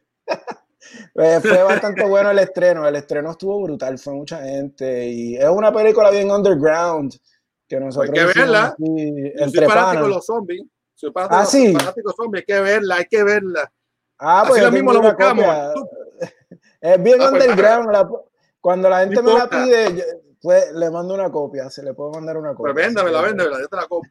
Hay que apoyar a los artistas. No hay que, no hay- seguro. no hay que hacer, no hay que hacer plagio y copiarse las películas completas porque no, no, conseguí, no conseguí el dueño.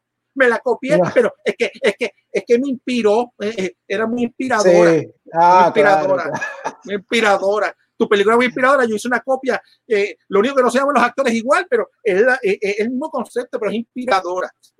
Oye, oye, sí, esto ha pasado. Nosotros fuimos influenciados por La Noche de los Muertos Vivientes de George ah, Romero sí, ¿no? claro. y por, por Cheech and Chong. Tú sabes, esas películas es como unir Cheech and Chong con Night of the Living Dead y ahí sale Cannabis Cannibal, Exodus y Cannabis Cannibal. Y son películas bien de bien guerrilla, bien underground, tú sabes. Y peli- la gente que la ha visto, pues han tenido la suerte de disfrutarla, tú sabes, pero yo nunca lo he tirado así a, a nivel wow, grande, pero La que tiene el chichón, el chichón grande lo tiene esa mujer, esa señora, la candidata. eh, Y- el chichón Joe.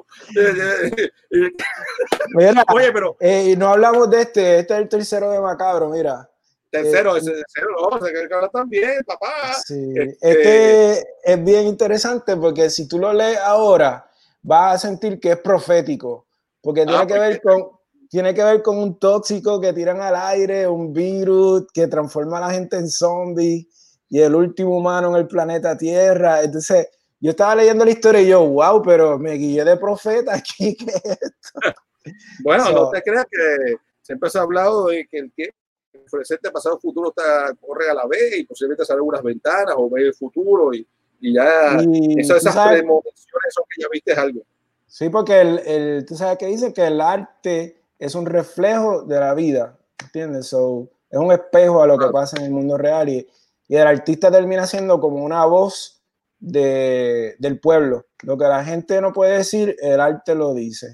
So, por eso Mire- estamos ahí con Macabro, ya tú sabes. Y, eh, me voy a otra vez aquí al número 4, a Macaro número 4. ¿Cuánto tiempo te tomó terminarlo? Este, ¿Fue mucho Pues tiempo? fíjate, sí, me tomó tiempo porque eh, eh, lo hice en un momento bien crucial de mi vida que me estaba graduando de la universidad, eh, perdí a mi papá, me mudé para New Jersey, empecé a trabajar como maestro, So, estaban pasando tantas cosas en mi vida y en medio de todo eso estaba haciendo macabro. So, me tardé como tres años en realidad, de un, del 3 al 4, pero espero no tardarme tanto para el 5 porque ya lo estoy trabajando y espero... Ah, eso queremos saber también, porque ¿sabes cómo son Sí. los fanáticos? No- no- está calientito el 4, ya quieren el 5 ya.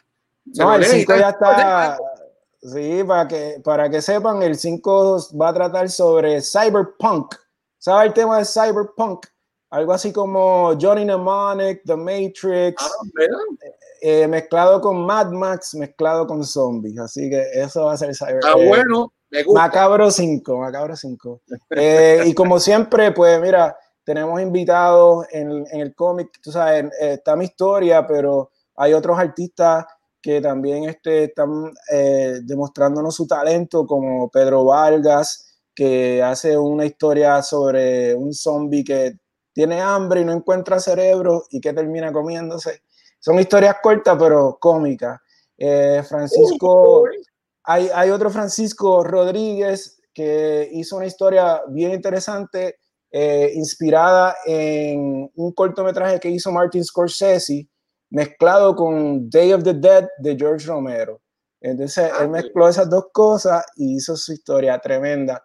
Y tenemos arte de Ricardo Sánchez, tenemos arte de Pedro Vargas, o sea, eh, Agustín también nos hizo algo, o sea, tenemos una gran variedad, porque Macabro es como una antología, ¿entiendes? Ah, Son, hay varios de- ahí, entonces.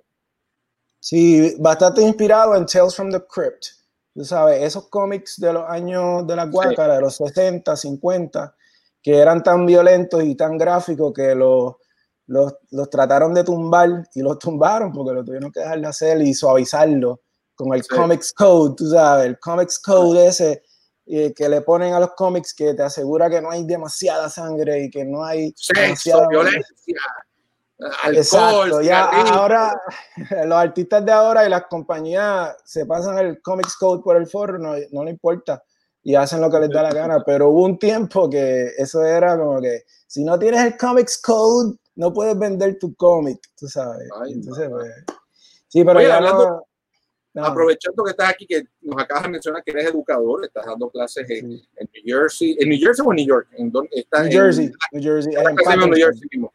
Y entonces ahí tú no aprovechas con los muchachos, como estás enseñando inglés, me imagino como un segundo idioma, ¿no? Para la Sí, mayoría de ellos. exact- exactamente. No usas, no usas el recurso del cómic para que los muchachos le cojan el, color- el sabor al inglés o, o Sí. se le haga más Lo fácil. que pasa es, mira, lo que pasa es que eh, como es un cómics para adultos, porque es gráfico, tú sabes, es violento y eso, eh, no lo uso en las clases por esa, por esa razón, pero sí pongo a los estudiantes a inventar sus propios superhéroes y sus propias historias y a crear sus propios cómics como Ajá. parte del proceso de aprender cómo escribir una historia y entender cómo se Ah, desarrolla una historia. Y, ha hecho una experiencia brutal con los chamaquitos haciendo su, sus cómics ahí, este, tú sabes, y eh, a ellos les encanta el proceso. So, a mí me gusta porque ellos están acostumbrados a las computadoras y les estoy enseñando Claro. a go back to the, you know, to the making, to the beginning. to reading, reading, you know, books. Y Sí, entonces, ah, pues, eh, ha sido una experiencia muy positiva, muy alegre y me alegro haber tomado ese cambio hacia el magisterio. Una vez más, ¿dónde pueden conseguir el cómic para comprarlo a través Sí. de online? En la página Macabro Comics en Facebook. Llega, entren ahí este, y mandan un mensajito y este, envía el pago por PayPal y ya, y le mando el cómic por correo y estamos, porque hay que adaptarnos a los tiempos, tú sabes. Claro, claro. ¿Qué, qué me dices de- con respecto a, a- a alguna tienda físicamente? ¿Puedo conseguir en alguna tienda? Ah, sí, eh, próximamente voy a hablar con Metro Comics, con Metro Comics, que ellos siempre me han apoyado. Eh, tú sabes, a mí me, me dolió mucho la pérdida de Cristina eh, y ella siempre apoyaba a Macabro. Ella me decía cuántos tiene, me compraba unos cuantos, los ponía ahí, cacho. Y ah, fui los otros días y no habían, o sea, se venden, tú sabes. So, eh, sí, voy a poner el Macabro 4 allí en Metro Comics. Lo que tengo es que finalizar el, el deal con ellos ahí, pero. Eh, cuando esté disponible, le voy a avisar a través de la página de Macabro Comics en Facebook. Cuando haga, cuando haga una compilación de varios macabros juntos en una sola edición, Sí. después le ponen Macabro N, Macabrón. sí, voy a hacer una novela gráfica cuando yo creo que con el quinto, cuando ya tenga el quinto, los voy a unir todos y hago una novela gráfica con una compilación. Eh, sí, eso sabes- viene. Eh, el Macabro N, ya tú sabes, ahí lo, ahí te Sí, lo dejo macabrón, macabrón, I got it. I got it. Macabrón. Oye, pero este, vamos. bueno, gustaría seguir conversando contigo, pero tenemos más de programa aquí. Seguro, El tiempo entiendo. funciona, Pero te puedes quedar jangueando con nosotros si quieres Seguro. comentar en los próximos temas. Sí, Y- sí. Gracias, muchísimas gracias por estar con nosotros. Y, Gracias y- por la invitación, la pasé muy bien. Amigo Frank Anático, el año pasado, esto, un cortometraje sacudió y no fueron los terremotos de enero a la audiencia con su humor y espontaneidad. ¿Y de qué estamos hablando? Se trata por Glotón, protagonizada por nuestro fracadicto residente, el hombre que es el fracadicto número uno, Antulio Pietri. No sé si producción ha tenido, eh, parece que ha tenido problemas para conectarse con nosotros, pero de todas maneras vamos a tener aparte de, del elenco y de las personas que están trabajando con él, ese, ese corto de Por Lotón fue tan aclamado que fue obliga, obligatorio hacer la que la secuela, así como lo oyen. Y vamos a ver estreno hoy, aquí mismo, del trailer de Por Glotón 2. Y cuando regresemos, vamos a hablar con Antulio Prieto, si podemos. Él creo que va a estar por texteando, no sé, vamos a hacer revolú. Eh, adelante, señor director. Por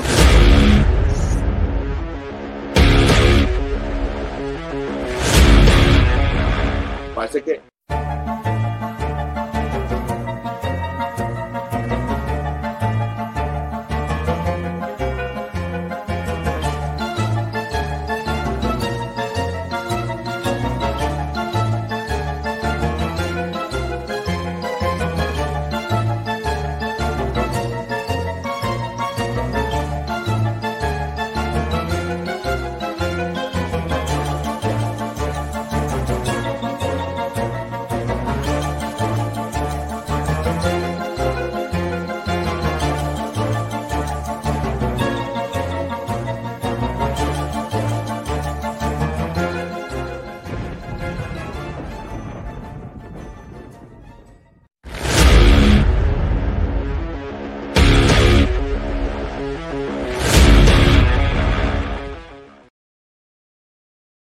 Bueno, estuvo bien bueno, estuvo bien bueno, a me encantó por Glotón número 2. Ahora, ahora estoy loco por ver ese, ese Glotón, a ver qué va a pasar, en qué otro aprieto se mete ese, ese vampiro, Dios mío, qué problema.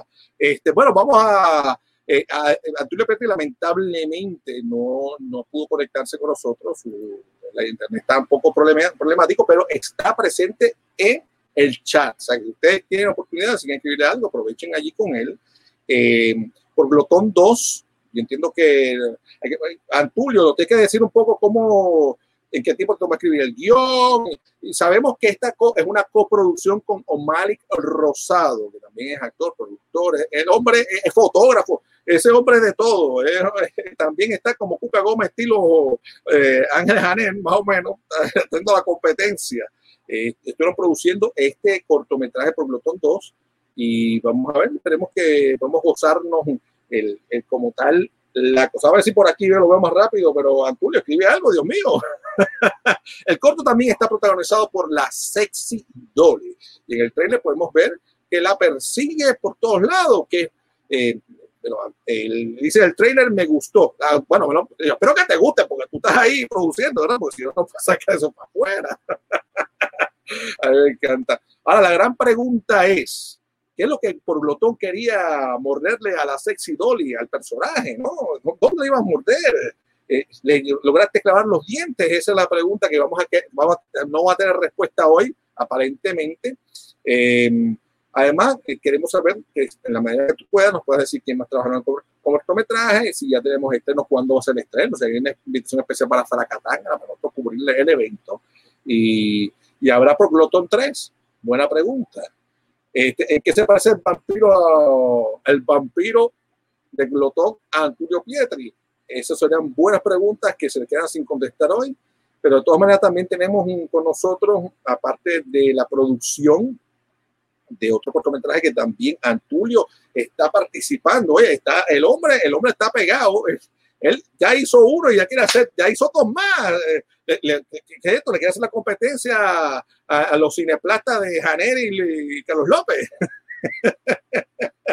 Oye, este, está interesantísimo que trabajó dos cortometrajes a la vez, porque por ahí se acerca el, lo que llamamos el, ay, el, famoso Luzca el Fantastic Film Festival, que normalmente eh, se lleva a cabo en los octubre, ¿no? Para celebrar un poco el Halloween, el terror, el humor negro, eh, todo, todo de alguna manera tenemos esa presión de que hay que producir y preparar unos cortometrajes para poderlos estrenar allí. Con lo de la pandemia no sabemos si se va a dar físicamente o se va a hacer online o se va a posponer. Buena pregunta, porque estamos unos tiempos que no sabemos ni dónde estamos, si podemos ir para la playa, no podemos ir al supermercado, no podemos beber ni beber, ¿sabes que beber alcohol? Eh, fin de semana seco, un domingo, no podemos comprar alcohol. Eh, bueno, yo no sé qué va a hacer el cura. hay una pregunta del cura, porque el cura no puede dar el, este, la hostia con el vino, porque se pone que hay seca. Los curas los domingos están dando, están bebiéndose el vinito, porque se supone que no pueden hacer eso. Por ahí un escrito de Antulio, que no, pues, vamos a ver si lo podemos ver aquí, para ver qué comenta. Dice, pues el vampiro no aprendió su lección. Es decir, en la, los tuvieron oportunidad de ver la, la primera proglotón, se van a gozar. El tipo mete pata y no aprende. Y vuelve en busca de otra víctima, pero no solo alimentarse, sino para vengarse de la humanidad por las enfermedades ¿qué? Eh, fresquería ah, que adquirió en la primera y de, dice aquí, si es, es que está muy chiquito, no puedo leer, se metió en, la de Guatemala entró en Guatepe, o sea, quedó peor de lo que está originalmente. Pero bueno, vamos a hacer una cosa, eh, ya que tenemos por ahí también a los chicos de, de las chicas del confesionario, que es el otro corto, que, cortometraje que trabajó Antulo Petri, y vamos a ver el trailer y regresamos con ellos. Así que adelante, señor director, para que también se puedan disfrutar el otro tren que vamos a estar exclusivo, exclusivo aquí. Nada más lo ven en Fragatanga, el estreno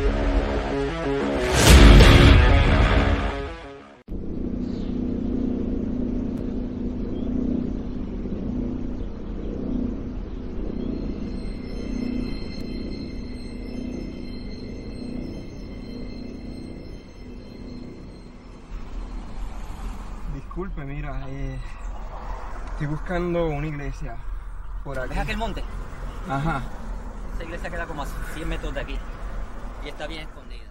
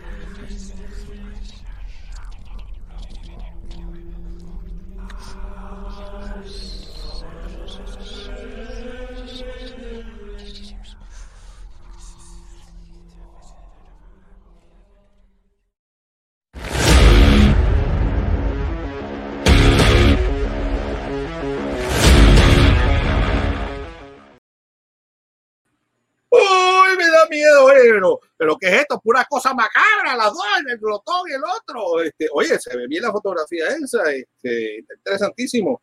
Vamos a, bueno, yo creo que nos vamos a gozar estos dos cortos de una manera, o sea, de un, por un lado con la enjocosidad y el otro con el terror, el miedo y las cosas que te meten miedo. Oye, ya tengo miedo ya. Eh, ahí lo vieron, el trailer de El Confesionario. Eh, vamos a ver por aquí, vamos a dar la bienvenida a Paola Reyes. Eh, está por ahí Paola. Y también tenemos por ahí a Jorge Antares. Eh, eh, Paola fue la camarógrafa del confesionario y a Jorge Antares, quien es el coprotagonista. Bienvenido. Jorge Antares está en la pantalla negra. Ah, ya salió. Oye, Pa- Ay, a ver, Paola, Pa-. Paola, te siguen diciendo la camarógrafa. Vamos a tener que bregar Ajá. con eso. ¿Cómo es posible? Eh, ¿Qué yo, cine- La directora de fotografía. Ah, bueno, directora de fotografía. Ah, Señor ah, sí. producción, producción, Eh. aprenda. Yeah. Y muy Oye, buena, y muy buena. Que- que- Sí, hay no. Tuve la oportunidad Realmente- de, tuve la oportunidad de trabajar contigo, que tú no lo creas. No sé si te acuerdas de mí. Tengo otro look. Sí, sí, me acuerdo. Yo me ¿Te quedé, espérate. No, me, me No, tuvo tiempo. Bigotudo y con una antorcha prendida en fuego. No, sí, de- completamente diferente. Yo me tardé un ratito en, en reconocerte, pero te reconocí. Esa parte de la magia. de la actuación. Eso les pasa a todos, tarda mucho en reconocerlo, pero bueno, una vez lo No, hay otros que no quieren acordarse de mí, pero bueno. Oye, cuéntanos un poco de este, de dónde estudiaste. Eh, yo creo que es una, aquí en Puerto Rico hay otras chicas también que son directores de fotografía, pero no es lo común. Eh, cuéntanos cómo te salió esa pasión de, de ser dire- directora de fotografía y cuándo estudiaste, dónde has trabajado. Cuéntanos. Ok, pues yo estoy en Sagrado Corazón, la Universidad de Sagrado Corazón. Eh, realmente todo empezó, bueno, desde pequeña a mí lo que me ha gustado siempre ha sido pintura, dibujo. Eh, lo dejé un, lo dejé un poquito al lado y, y me he estado, me he estado como que desenvolviendo en lo que es fotografía y, vide- y videografía. Y pienso que es lo que me gusta de- en cuanto a la ilu- iluminación, que realmente es pintar también. Ay, qué bueno. Pero, ¿Y este, este es tu primer cortometraje eh, o ya habías, habías realizado algún tipo de, de digamos, corto, largo? Cuéntanos un poco sobre eso. No, sí, yo, yo tengo un, un documental que hice recientemente, bueno, no recientemente, no, es que recientemente lo sometí al, Rincón Film Festival. Muy bien. Eh, ese, ese fue como que mi primer proyecto que puedo decir, lo dirigí, hice la fotografía. eh, y ahora eh, hice otro que es un, es, es- este, que no es documental, es el, ¿cómo es que se llama eso? Documental.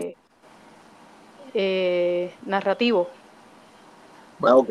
Bueno, la película de ficción, exacto. Una, exacto, una, una- un corto de ficción. Entonces ahí también pues me desenvolví en, en dirección y, y fotografía también. En este de, del confesionario, eh, realmente pues O'Malley fue el que hizo la dirección en, pre- en preproducción. Eh, pero en cuanto a, a la producción, pues sí, lo ayudé en, en cuanto a, mira, esto se vería mejor, esto se vería mejor acá. Eh, básicamente, ¿verdad? Este, apoyándolo en esa, en esa área. ¿Y cómo, y cómo se dio eh, esa, esa relación entre tú como directora de fotografía y el director? ¿Hubo, eh, ¿hubo roce o, o todo fluyó chévere? Porque a veces la gente cuando no tenga estrés está chévere, pero hay estrés se pone. No, sí, hu- hubi- hubieron sus momentos de estrés en cuanto a, a la iluminación. Ah, no, me quite esto, como que ponme mejor esta de latina o este y veía a él y me decía, no, que eso no se va a ver así ahora, es que se ve así porque se ve, porque no tiene la gelatina ahorita. No sé si tú estuviste en ese, ese- en ese momento, pero Yo creo que yo no, no, pero sospecho cuando porque yo vi otras cosas parecidas, pero era afuera. También queda más o menos por el mismo camino. Con la gelatina también. sí. Ay, ay, estuvo, ay. estuvo chévere, me gustó mucho la, la dinámica de, ¿verdad? De, de que él pudiese dirigirme y yo pues hacer los last touches, en verdad, en otras palabras. Perfecto. Oye, y Jorge, Eh, ya, tú eres un veterano, ya tú eres un veterano de producción, de, de todo. Cuéntanos, en este, ¿puedes hablarnos un poco de tu personaje o no puedes hablar del personaje? Pues yo sé, yo, yo sé Pues mira, dónde va la cosa, pero Sí, bueno, tenemos una serie de restricciones de parte del director que es muy celoso con su, con su bebé, ¿verdad? Y no quiere adelantar eh, prenda, ¿verdad? Sobre el, el contenido, porque tú sabes que los cortos, por ser cortos, pues, pues la- las historias se cuentan muy rápido, ¿verdad? Así que un poquito que tú digas, contaste la mitad de la película. Pero sí te puedo decir que, que, pues bueno, es una película que en términos generales trata sobre, sobre la justicia, sobre cómo, ah, cómo se pagan las cosas que se hacen, sobre eh, pues el arrepentimiento, por decirlo así. De todas formas, trabajar con O'Malley eh, no es la primera vez que lo hago, ya había trabajado con él anteriormente en, en otro corto que él había, me había dirigido, que se llama Inquisición. Este, O'Malley que es bien creativo. Eh, el proceso de trabajar con, con él eh, es buen director porque te comunica exactamente lo que quiere.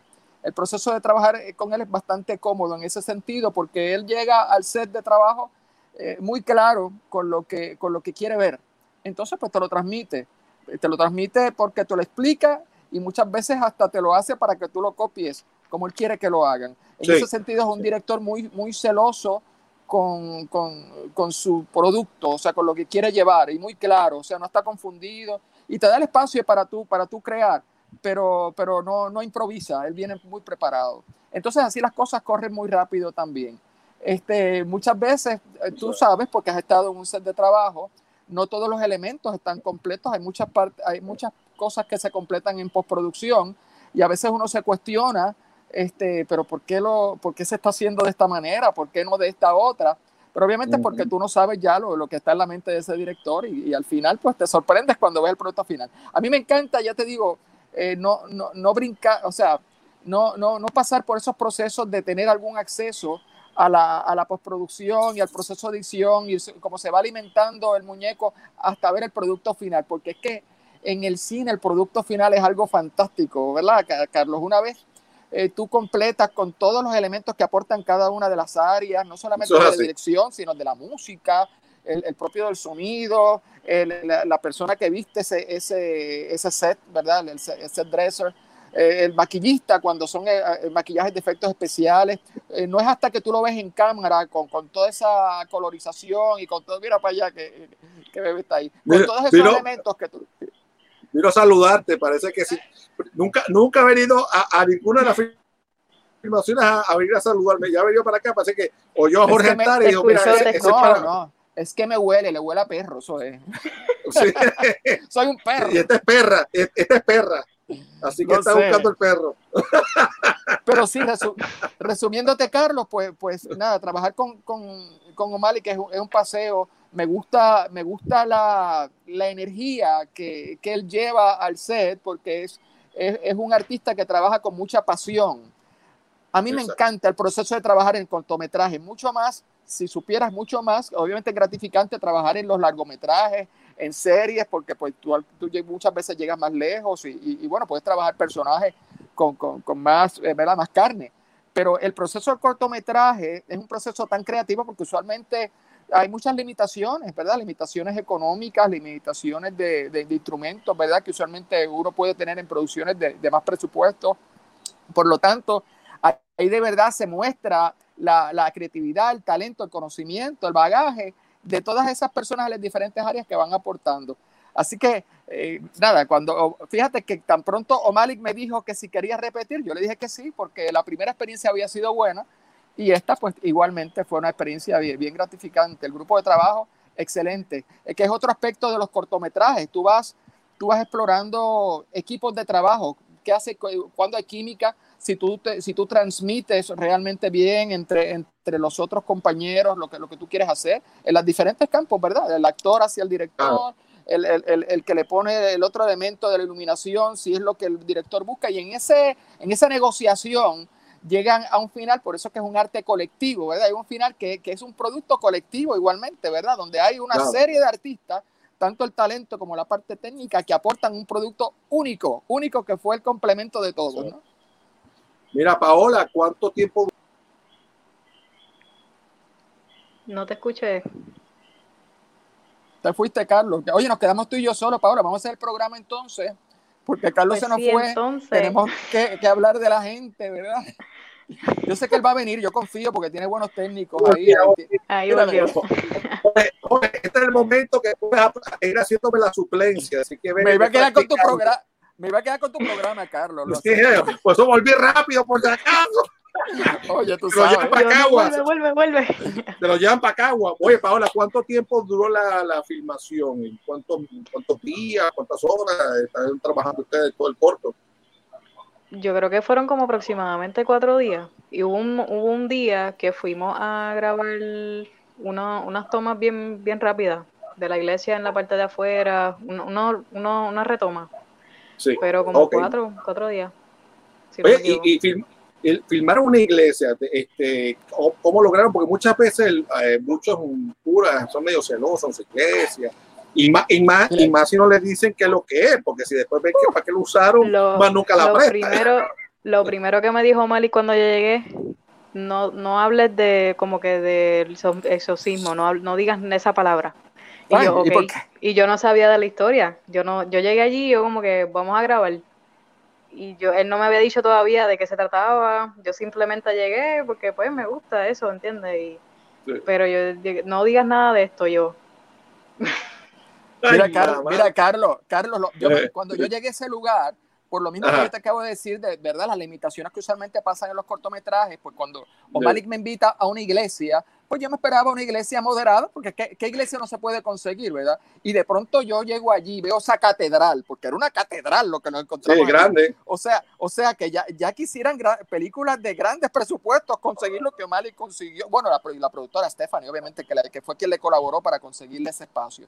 La cosa Sí. es que llegamos, llegamos allí, yo llego a esa catedral, porque le digo así por el tamaño, y pues bueno, no, ya O'Malley que estaba bregando en unas tomas y yo pues me, me voy a la, le digo dónde me puedo arreglar porque tenía que, tú sabes, ponerme de acuerdo al personaje, ¿no? Y me voy a un baño allí justo al lado del altar, esa iglesia vacía, sola, ¿verdad? Y de pronto por ahí se abre una puerta en la parte de atrás y, y entra un, lo que yo reconozco desde que lo veo como un sacerdote, ¿verdad? Y yo, y yo pues, o sea, más serio me portaba, ¿verdad? Porque estaba, estaba ahí el dueño, el dueño del circo, como quien dice. Y de pronto, pues tú sabes cómo son los, los sacerdotes, que usualmente son, son gente jovial, y pues bueno, me pregunta que si yo soy parte de la producción, yo le digo que sí, y me sigue cuestionando, yo, yo un poco, o sea, bastante, bastante reservado, porque tú sabes, yo midiendo mis palabras, no quería abundar sobre, sobre el trabajo, ¿verdad? Porque Mali me- nos, nos advirtió. La cosa es que él sigue preguntándome eh, qué, qué- qué personaje me toca a mí hacer, y pues cuando yo le digo que pues que me toca hacer de alguien como él, pues entonces... Yo no puedo decir nada, pues esto es spoiler alert, pero sigue, Claro, sigue, no, yo- no, no, no, yo, yo no voy a decir mucho más. Lo que te digo es que él lo único que me advierte es que, que, que, que dé a respetar la profesión porque los tienen trasquilados por ahí. Y yo digo, y yo digo, No, bueno, no vuelvas, no vuelvas más por ahí, ¿sabes? yo digo, no se preocupe, no se preocupe, vamos a hacer todo, todo lo que nuestra casa. Pero yo creo que No. después cuando nos fuimos, él dijo como que tan bienvenido, algo así, ¿verdad? Sí, no, ciertamente, no, no, de verdad que fueron gente muy, muy colaboradora, este, Sí. nos permitieron estar más tiempo, inclusive del que habíamos programado estar, porque tú sabes cómo son los cineastas, que el, el tiempo del cineasta corre a una diferente hora de los demás. O sea, si un cineasta te dice que, nos va a que se van a tardar cuatro horas, ya tú sabes que son ocho horas, ¿ves? Y así, El tú doble. sabes. Y pues le pidieron permiso hasta, un- hasta una hora y, y pues sin, sin, sin presión ninguna les permitieron terminar todas las escenas que, que iban allí en la iglesia. Para que la gente entienda, es como cuando usted trae unos constructores a su casa y dicen que la obra va a durar eh, dos semanas, ya sabe que son como Ajá. ocho. Lo que tienen experiencia, ¿sabes? Lo que, que eso es así. Oye, pero este, pues, me da gracia porque he, tenido también que interpretar bastantes eh, curas, sacerdotes, pastores, y, lamentablemente todo lo que he hecho yo quedan todos mal parados. Oye, fíjate, mira, la- Mira, Carlos, hay que destacar, obviamente, como, como en, ¿verdad? en, en toda producción, como yo te digo, es un arte colectivo de, de- de- de otras personas que colaboraron también. Ya te hablé de Stephanie en la producción, que, que, pues lo hizo eh, excelentemente bien, pero también eh, Ale- Alexandra eh, Cueglas. Ex- en, el, en el maquillaje, muy bien, este, ella pues realmente pues le aportó a los personajes lo que los personajes necesitaban para poder transmitir lo que Malik quería. Es una muchacha que, que es muy, Talentosa. muy, muy talentosa y comprometida exactamente con, el, con lo que se le pide. No es la primera vez que trabajo con ella, ya había trabajado también, no, no en, el- en la Inquisición, sino en otra que, que acaba, que, que había hecho Malik el, el año pasado. Este, Omar cuenta mucho con ella precisamente porque es una muchacha así de comprometida, ¿verdad? Con, con- con lo que le pide. Y otra persona que, que hay, que, que hay que nombrar, que es el, el protagonista básicamente de, de todos estos esfuerzos que han habido últimamente eh, para este tipo de, de género de terror, Antulio Pietri. Antulio es, es, es un diamante que hemos descubierto nosotros, porque Antulio lleva, lleva tiempo, pero nosotros lo estamos descubriendo ahora. Y Sí. Antu- es una cantera de, de talento en términos de, de- de la De dramaturgia, ¿no? De escribir. Eh, eh, él tiene, o sea, de pronto, eh, cuando tú piensas que, que has escuchado todo de, Antulio, eh, así en una conversación eh, casual, él surge con otras ideas y otras ideas, y tú dices, pero ¿y este hombre, este no. O sea, ¿de dónde salen tantas ideas? Y, y- y créeme que son excelentes producciones. A veces son producciones que, que si la coge eh, una compañía de, de Hollywood que tiene presupu- alto presupuesto, lo convertiría en, en un, eh, eh, en una película este, de, obviamente bien, muy, muy vista, ¿no? ¿Verdad? De, de- de mucha taquilla, porque, porque tiene, tiene gran talento para eso. Y Paola te puede hablar que recientemente se envolvió también en otro de los trabajos de Antulio, porque otra cosa que le entusiasma a Antulio es que, eh, es que de pronto pues, pues, el público pueda ver su trabajo, porque eh, eh, y yo me pongo en lugar de él, es bien frustrante cuando tú sabes que tienes eh, grandes Algo bueno. historias, que tienes grandes, o sea, de pronto este, guiones, ¿no? Y que de pronto nadie te los produce, ¿verdad? Y a veces es por muchas O, razones. o te, o te lo produce y se quedan a media, no termina, o no Claro. sale el producto final. Sí. Entonces, pues a- ahora O'Malley ha, ha visto ese talento de Antulio y por eso se ha aprovechado muchísimo. y Lo tiene casi como su, como su guionista residente, ¿verdad? Casi lo quieren capturar para él y eso no va a ser así porque queremos, queremos mucho de Antulio, ¿verdad? Por ahí. Mira, Alexander Sí, sí. Kirkland se está viendo, te dijo, ay, gracias, Antares. Ya sabe, ya sabe que ya tiene maquillista para personal para todas las producciones que te Y inviten. buena, ma- y buena maquillita. el, el jefe está, lo está- ah, el, el segundo jefe, que es O'Malley, que está velándonos, está a través de- del chat de Facebook también, está mirando, está velándolo. Y María del Carmen eh, Palacio, mi amiga from- de Argentina, ya muchos años acá, dice, oye, que si no aprovecharon de confesarse de verdad, ustedes estaban allí en la iglesia. Oye, Paola, Paola, eh, cuéntanos, eh, esas tomas aéreas, eh, sé que estuvieron, eh, fueron con, eh, eh, eh, trabajaste tú con eso junto con, creo, creo con Ángel Janer, ¿no? ¿O cómo fue la, la situación con las tomas aéreas? Cuéntanos un poco cómo, cómo integraron eso. Eso fui yo con O'Malley. Este, tuvimos un ratito ahí, tuvimos, tuvimos un rato haciendo esas tomas. ¿Qué hizo? ¿Tú te agarraba por, la, agarraba por las piernas y tú con la cámara guindando así de, de helicóptero. y ¿Cómo, cómo era la cosa? Me decía, ok, mueve el, mueve, el- eh, mueve el dron para acá. Entonces vas a hacer esto y, y después vas a hacer lo otro. Como que, no sé, este, Sí, ¿cómo sí, describir sí. eso aquí? Tú, tú- tú estabas empe- empezando a jugar con el aparatito ese y te pusieron a, a- a- hacer fotografía con un aparato que, que no sabes cómo tienes que aprender a controlar también No, tiempo. sí, ese era, eh, el dron es nuevo y es, yo creo que fue, esa fue Ah, como bueno. la segunda vez que yo lo empecé a usar. Y, y yo estaba un poquito nerviosa, pues Y entonces en el, en el, en el área que estábamos estaba bien vientoso, era mucho viento. Ah, Y eso se iba para el lado y yo, oh my god, espérate, para acá, no, ¿dónde están ellos? El, el carro, la guagua, estaba estacionada en un lado para entonces decirle, ok, vayan a 10 millas, ahora suban a 20. Y así, y comunicándonos por teléfono y yo ahí, ¡ay! sí, eso, eso es complicado. Esa coordinación eh, de drone, movimiento, porque muchas veces la gente cuando ve el producto terminado, ve el carro moviéndose a una velocidad normal cuando realmente lo que va es como a 5 Sí. millas, a cinco millas por hora, casi empujado. Este, y pero para, porque si no se va muy rápido se le va la cámara, sea, sea el dron o sea, Sí. fija. Es Sí, sí, así complicadito. mismo fue. Y de hecho, cuando ya yo se- la, la productora la que estaba eh, grabando esa toma, o sea, estaba en la en el carro, eh, me acuerdo que ya la, ellos se iban, o sea, eh, eh, that was the last shot, como que tú tenías que coger esa toma sí o sí. Y esa fue la que quedó, esa fue la que Qué se bueno. usó. Oye, y, me dicen por ahí un pajarito, que un pajarito, un pitirre le dio a- al dron. ¿Cómo fue eso? Sí. ¿Eso es verdad? ¿O- ¿Quién salió Un- mal un- parado? Antares estaba ahí, pero no sé si lo viste. En el área Recuerdo. de que no, no, no era el área que estaba verde, sino en donde estábamos estacionados, que empezó un pitirre ahí encima del dron a picarlo. Y Omar se, desapare- se Se- desesperó y, mira, no, baja eso, baja eso". Tú sabes que los pitirres le tiraron a los águilas, y parece que creía que era un águila electrónico o algo así. Se estaba acercando al, al nido, debe ser. que- Sé que ese es un nido que había por ahí cerca. Ay, mamá. Dice, eh, eh, habrá dicho, ah, ah, María, ya, ya, ya están, ya están los, los, los, los, ¿cómo se llama esto? Los águilas, no, la, ay, lo que acabas de decir, La, la- la- la, los que la, la lechuza, la, la- la vaina esta. Los- las águilas. la- pitirre. Sí, Pitirre dijo, bueno, ya las águilas están contratando, hasta tienen drones, ya, ya están ah, con los Ah, chinos y con, y con los gringos ahí haciendo cosas para pa, chavarnos, comprando en Wish, para atacarnos de lejos. Que de hecho, en, en ahí mismo, cuando nos fuimos para el área que era, que era verde, no- en- en- encontramos un botón nuevo del dron. Pues yo pensaba que la, que la cámara no se movía, que se quedaba estática. Ah, Y yo, ok. pues, ¿sabes? Como que hacía así la cámara, que sé yo. Ah, ok. Y, y Omalí me dice, mira, pero eso se puede mover. Y yo, ¿en serio? Bla. Y empezamos a mover y yo, wow. De- Que después- ¿sabes? de- fue aprendizaje al momento de grabar también. Era como estaba grabando, era así, era tieso. si no me muevo, no puedo. Cuando la cosa puede ser así. Bueno, pero, bueno, pero eso es lo bueno de, digamos, de, de hacer cortos, películas, donde uno practica, aprende, Claro. descubre cosas. Igualmente para los actores, las actrices, tenemos la oportunidad de, de jugar con personajes, con emociones, con situaciones, con directores, diferentes cosas.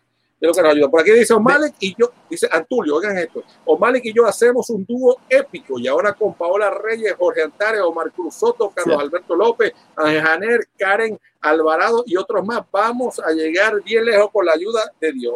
Así Dios, amén. Así Dios sea. Amén, amén. De hecho, Sí. acabo de mencionar una, una serie de, de, de- de los grandes del cine puertorriqueño. Ajá, No cineplasta. Ah, Cineplasta. Ya pronto Oye, va mira, a tener- Carlos. Ajá. No, no, que, te quería aportar, ¿verdad? Que no quiero que se nos, que se nos olvide, ¿verdad? De- del tiempo en el que se grabó el confesionario, ¿verdad? En un tiempo de pandemia. Este, en este tiempo las producciones, sabes que cuando nos tomó por sorpresa en marzo lo de los cierres y la cuarentena, pues, pues habían producciones que ya estaban eh, eh, listas ya para la, para la producción. Yo sé de producciones que se cancelaron, inclusive, y luego pues, pues con mucha timidez empezó esa, esa presión interna que siempre tiene el cineasta de, de- de querer hacer lo que le gusta y empezaron a, a dar toquecitos para ver hasta dónde podían llegar, ¿verdad? Y como, como las- la, la regulación de la gobernadora hacía en muchas ocasiones silencio en cuanto a las filmaciones, ¿verdad? Pues el que calla otorga, ¿verdad? Y entonces empezaron a tomarse algunas libertades en términos de que pues como no esto, esto no está prohibido, pues vamos a, vamos a tantear. Y así desde mayo empezaron a, a surgir diferentes, mira cómo te escondes, lo sé, no te escondas que te vi. Pues sí, así empezaron varias producciones a, a- a desarrollarse, ¿verdad? Entre ellas, eh, O'Malley, eh, que, pues, que me invitó para esta, y, y pues ya tú sabes, este, la vida continúa. Eh, tenemos que, que- que reinventarnos, saber que vamos a vivir con esta situación y trabajar con ella, tomar las medidas de prevención, pero no dejar de hacer lo que nos gusta, ¿verdad? Este, y ser creativos. Que hay riesgos, en la vida siempre hay riesgos, desde que abres los ojos hasta que los cierras, ¿verdad? Siempre hay riesgos. Es así. Así que uno pues se tiene que, que preocupar, ¿verdad? Por tomar las prevenciones, pero seguir viviendo, seguir creando y no detenerse, sobre todo. sobre todo. Eso es así. Oye, pero buenísimo. ¿Y la edición? ¿Está participando ella Paola o la está haciendo Malik el solo? No, eso lo está haciendo Lumari, que Sí. también es tremenda. Tremenda, Otro talento, otro talentosa. talento. Ah, pero- me la Paola. escondida. Paola, tú conoces a, a, a Mari, ¿verdad? ¿Tú la conoces? A Lumari, A- sí, a- ella, ella me ayudó con el, con el, con el corto que hicimos recientemente, el mío. Excelente, sí, porque Ah, de hecho, yo vi el trabajo de edición, yo no la conocía a Lumari, vi el trabajo de edición y quedé bien satisfecho, bien Sí. sorprendido y para mí ya es un recurso que tenemos ahí en el banco de talento. Sí, Y eso, Tremendo. y, ese, y eso es una cosa muy, muy, muy importante de las películas. La gente lo cree. En cuarta edición o la matan la película o la salvan. Y muchas veces puede haber un buen material, pero mal editado. Como puede haber una cosa malísima que la- y, y- y la edición la convierte en una obra de arte. Oye, por otro lado, nos está hablando eh, O'Malley, que, mencionas a- que mencionemos a Karen Alvarado, que fue la que le consiguió la iglesia junto a Meleris eh, Stephanie, fue la productora ejecutiva inversionista, o sea, que la que metió los billetes. ¿Cuánto, cuánto puso? ¿21 dólares con 30 chavos o puso, No, o no, puso no. 2 mil pesos? O sea, Karen, Karen, Karen, Karen bregó, Karen bregó. Karen, Sí. Karen es como diría, como diría un rapero, el alma secreta. ¿Ok? Dio Malik.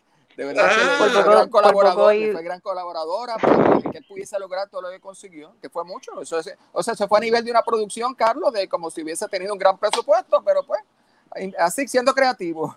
¿eh?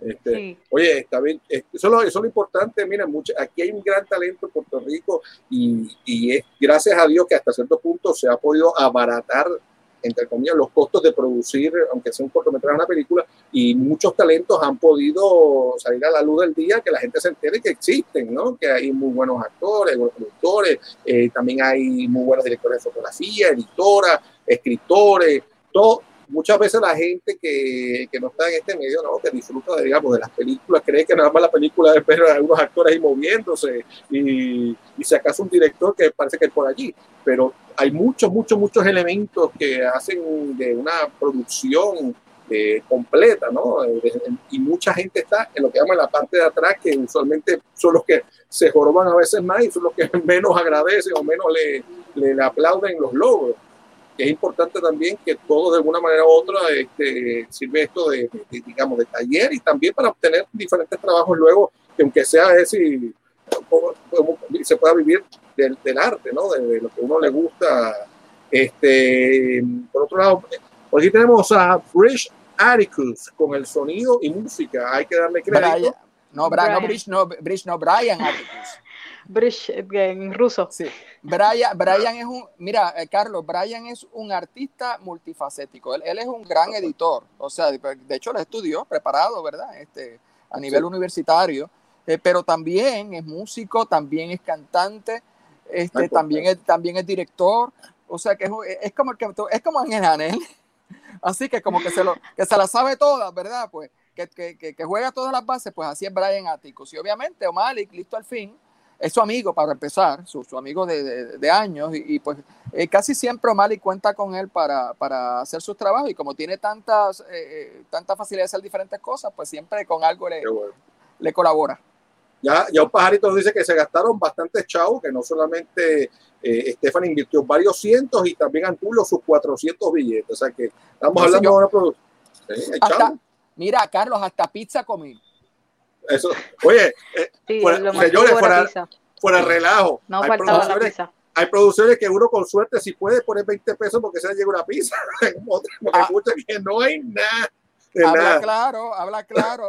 He dicho, he dicho nombre yo, he dicho nombre yo. Las pizzas Bueno, siempre estaban, tiene- siempre no tiene- faltaban. ¿Tienen idea cuándo estrena el, el confesionario? ¿Ya hay fecha o todavía está? Di- eh, di- Dile Paola, dile Paola ahí. Pues ahora yo- mismo, ¿cómo No, fue? yo estoy claro, no, yo estoy, yo estoy claro. O sea, obviamente, sí ya hay fecha cierta. ah, ok. No te la vamos a dar aquí ahora. Puede que te demos la primicia. ¿Tienes Producción, espacio para- producción. Oye, tienes espacio para la primicia, pero eso merece otro programa. Lo que pasa es que. Ah, que- ok, está bien, está bien. Claro, papi, tienes un, tienes un rain check ahí, ya, ya tienes un otro programa asegurado. Lo que pasa es que el interés de O'Malley siempre ha sido, eh, obviamente por el, por el género que está trabajando en este cortometraje, ha sido eh, presentarlo en el Festival Luzca, ¿verdad? Eh, para eso, pues, pues trabajó con mucha, eh, con mucha presión que él mismo se, se puso, ¿no? ¿Verdad? Para poder cumplir con, con el deadline del festival y someterlo. Así que dependemos ahora de la fecha que, que el festival eh, ponga dentro, ¿verdad? dentro de las diferentes este, Eh, carteleras eh, que él va a tener. Y la fecha que lo deje el, el gobierno abrir el cine, ¿no? Porque esa es la otra, que pueda Sí, el festival abrir. Tú Eso sabes, tú 20 sabes, como todos estamos apostándolo a lo mismo, todos queremos el- el ver el festival pre- eh, presencial, ¿verdad? Estar allí, porque no, Claro. es- no, no hay, no hay una experiencia que, que sea igual que estar allí. Pero sabemos que el festival como quiera se va a dar, sea presencial o sea virtual. Así que como quiera, eso no va a detener la presentación de este cortometraje, Confesionario, en el Luzca de este próximo, ¿verdad? De esta próxima edición. ¿No? Y, y más este, eh, y, y este va a ser muy especial porque va a ser uno donde vamos a celebrar la, la memoria de Rafi, Rafi Mediavilla, Claro. y no queremos perdernos ese festival. O sea, que Y, y digo, que Carlos, dé. Claro, eso es así, Carlos, y, lo- y te lo estoy, obviamente estamos hablando de que Malik sometió, no, todavía no han dado la- la- la- las selecciones oficiales, pero confiado en, en la calidad del trabajo que, que ha hecho Malik junto a los demás que han colaborado con la edición, con la música, el trabajo de Paola, yo no tengo la menor duda que, que este trabajo va a caer en la selección eh, ¿verdad? final de como otras producciones y que vamos a poderlo ver en esta edición de, de Luzca. Perfecto. Bueno, muchísimas gracias por estar con nosotros y me encanta que, que hay talento y talento joven eh, que se une también y, y tiene la oportunidad de, de- de- de mostrarlo. Así que esperemos que sean muchos, muchos, muchos, muchos más proyectos para todos nosotros y ustedes también en específico que, que se han fajado y los que puedan, los que nunca han ido asistido al Luzca o cualquier otro festival, les invito a que vayan se van a sorprender de los trabajos de la calidad y, y de las historias que van a ver en estos festivales de, con talentos locales y también extranjeros. Y siempre es bueno también disfrutarse las cosas aquí y las cosas que muchas veces no son mainstream, no es lo, lo que usualmente le vende, digamos, la, el cine. Aunque fíjate, ahora ya Netflix está cogiendo bastante series de diferentes sitios y estamos a, eh, espero que la gente esté empezando a apreciar también otro tipo de cine. Estamos viendo producciones danesas, estamos viendo producciones alemanas, españolas, suramericanas. Así que, si Dios quiere, vamos a tener, eh, tenemos una plataforma que un día de estos todos queremos de alguna manera llegar y, y poder eh, hacer que nuestro arte se difunda y conozcan un poquito más a Puerto Rico, volver a poner el sitial que, que estuvo un tiempo Puerto Rico en el cine. Así que, hablando de eso, hablando de Netflix y hablando Ajá. de los cines y demás, quiero que ustedes, si pueden, si quieren, les voy a invitar también si quieren quedarse, porque vamos a, a a hablar de una serie que está pegada, que para mucha gente no sabía que existía, otros sí hace tiempo sabían que existía y estaban locos que vol- que viniera la tercera temporada. Pero, eh, pero quiero de cuál es la serie que estábamos hablando que está pegada. Cobra Kai, Cobra Kai, Cobra Kai, Cobra Kai. Vamos a hacer una cosa. Vamos, para que los que no saben qué es Cobra Kai y, los que sí saben, vamos a dar un, re- un refrescón con el trailer de Cobra Kai. Señora, señora producción, vamos a ver, póngalo ahí para que la gente se, se quede pasmada.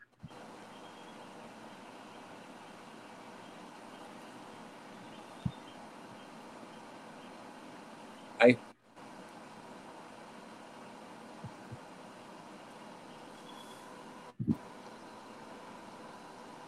¿Se me oyen? Te oigo. Te oye, me oye, estamos todavía aquí en el aire. Parece que Sí, producción. no, no la película. co- Pues vamos a Eh, doblarla, Carlos, vamos a doblarla. Vamos a aquí. Bueno, lo que está, lo que están viendo ustedes ahí nada más y nada menos que es, amigo fanático, el 28 de agosto llegó a Netflix la serie Cobra Kai. Este show comenzó en el 2018 en YouTube Red. YouTube Red era es la, la- digamos, la, la parte que es pagando de YouTube, donde se supone que es un estilo competencia, entre comillas, de, digamos, de Netflix, ese tipo de, de, de compañías que hacen streaming de películas. Y ta- y fue tanta la acogida eh, que, se, que se le fue de las manos a YouTube. Y este año fue adoptada por Netflix, así como lo oyen, Netflix. Y vamos hoy a hablar un poco de Cobra Kai. Y vamos a llevar a los invitados de hoy. Eso sí, spoiler alert. Spoiler Ah, alert. alert. Spoiler alert.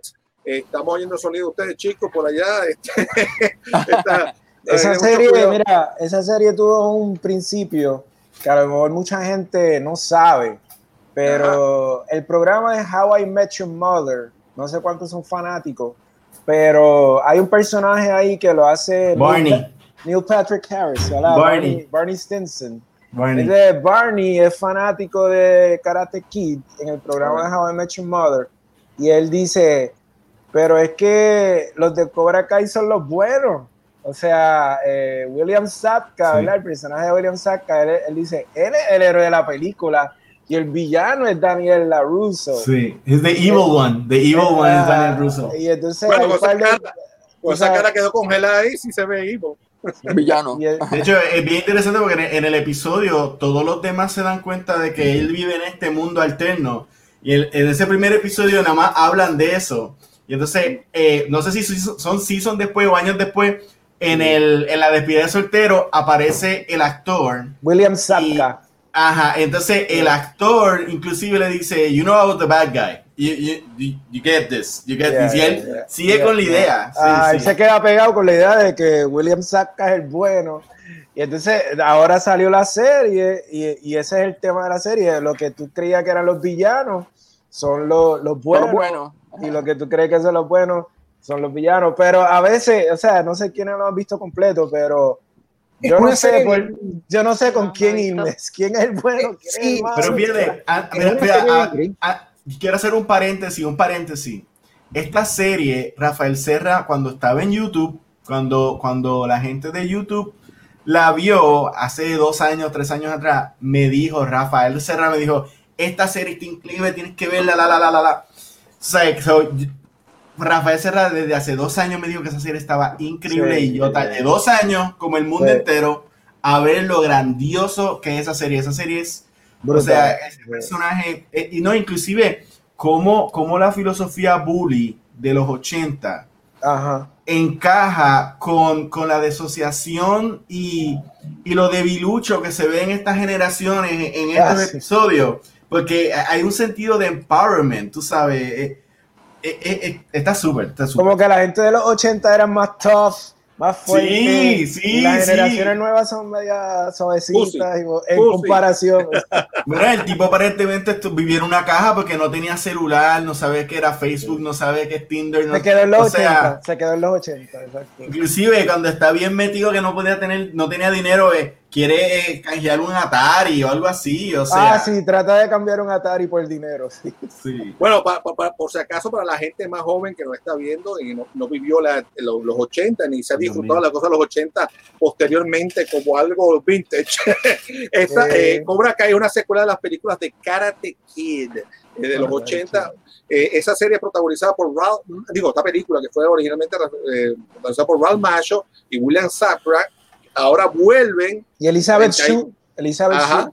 Elizabeth Shue. 34 años después viene esta serie basado en qué pasó después de eso. O sea, ya 34 años, porque tuvo ese evento Karate aquí, la gente, esa película, señores, eh, los que vivieron los 80 supieron lo que era estar con los brazos así parados, la patada. Esa película tuvo su momento bien grande.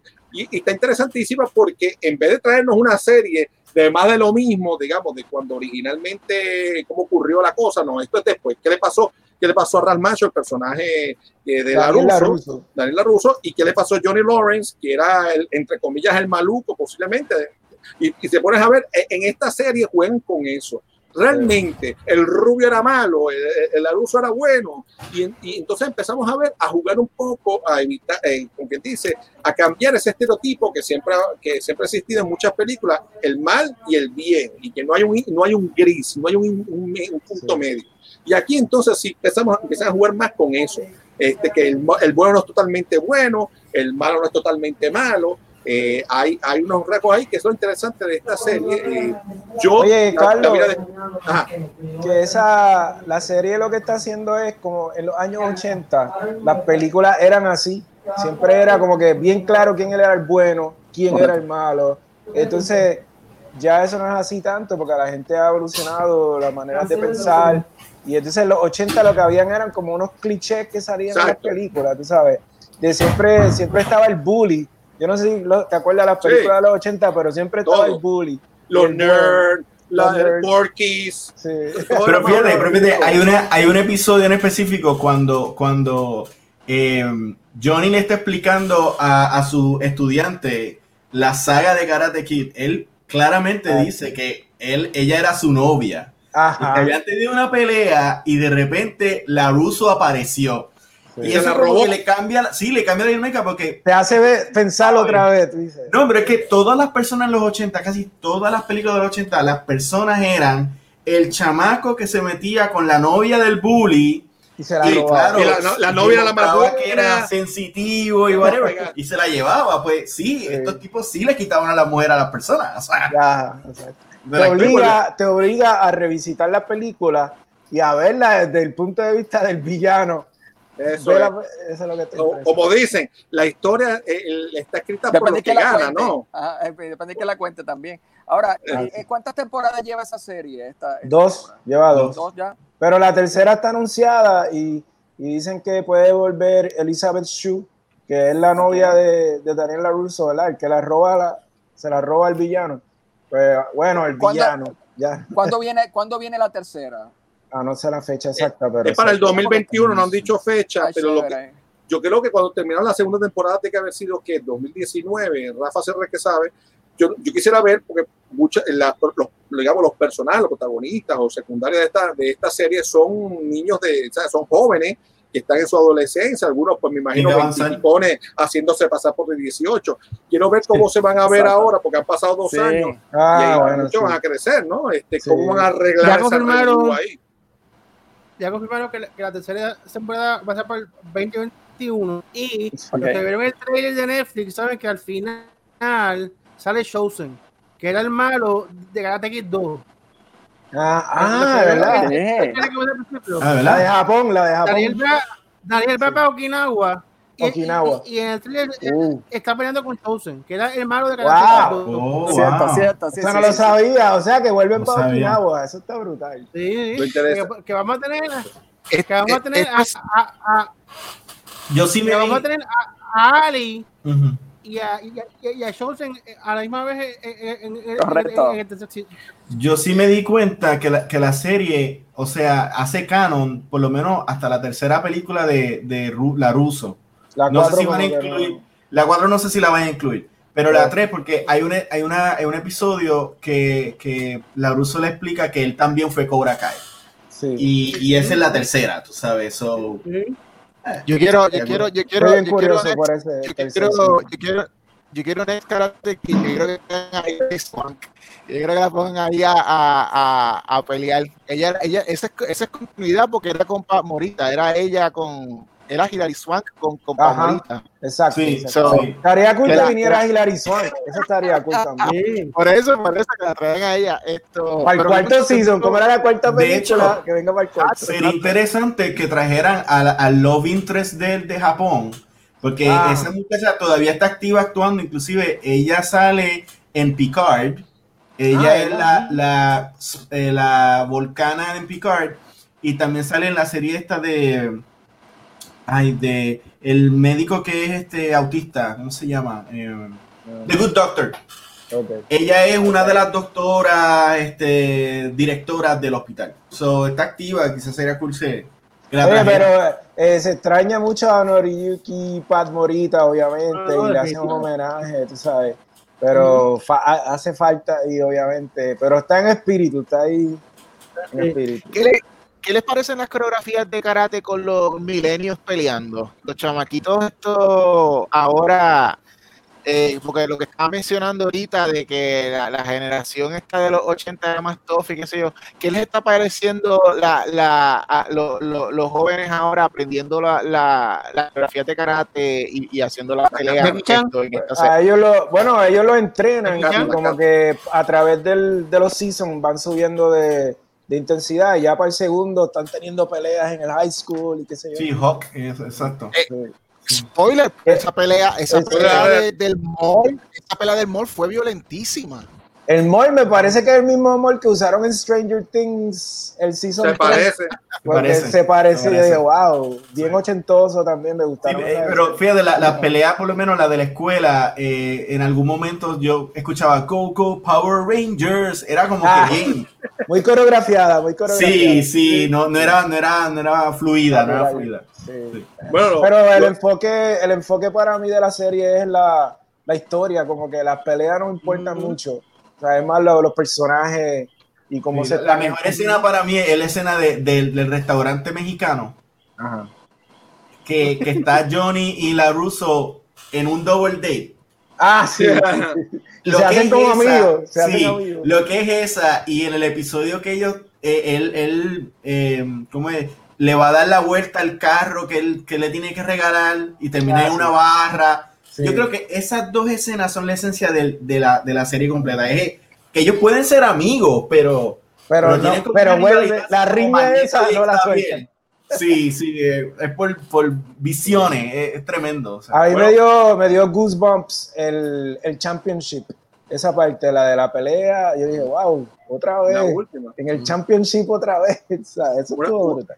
Una de las cosas interesantes de Cobra Kai es que esto fue una serie que estuvo medio, que no tuvo mucho, digamos, follower o, o gente que supiera, porque como estaba como medio oculta en red YouTube, En y YouTube. ya lleva, como quien dice, una semana en Netflix. Y Y se señores, ya está en uno de las, está en el grupo de las 10 más vistas de Netflix, señores, está Sí. pegada. Demuestra el, el poder de Netflix. O sea, Netflix en verdad está bien poderoso ahora mismo.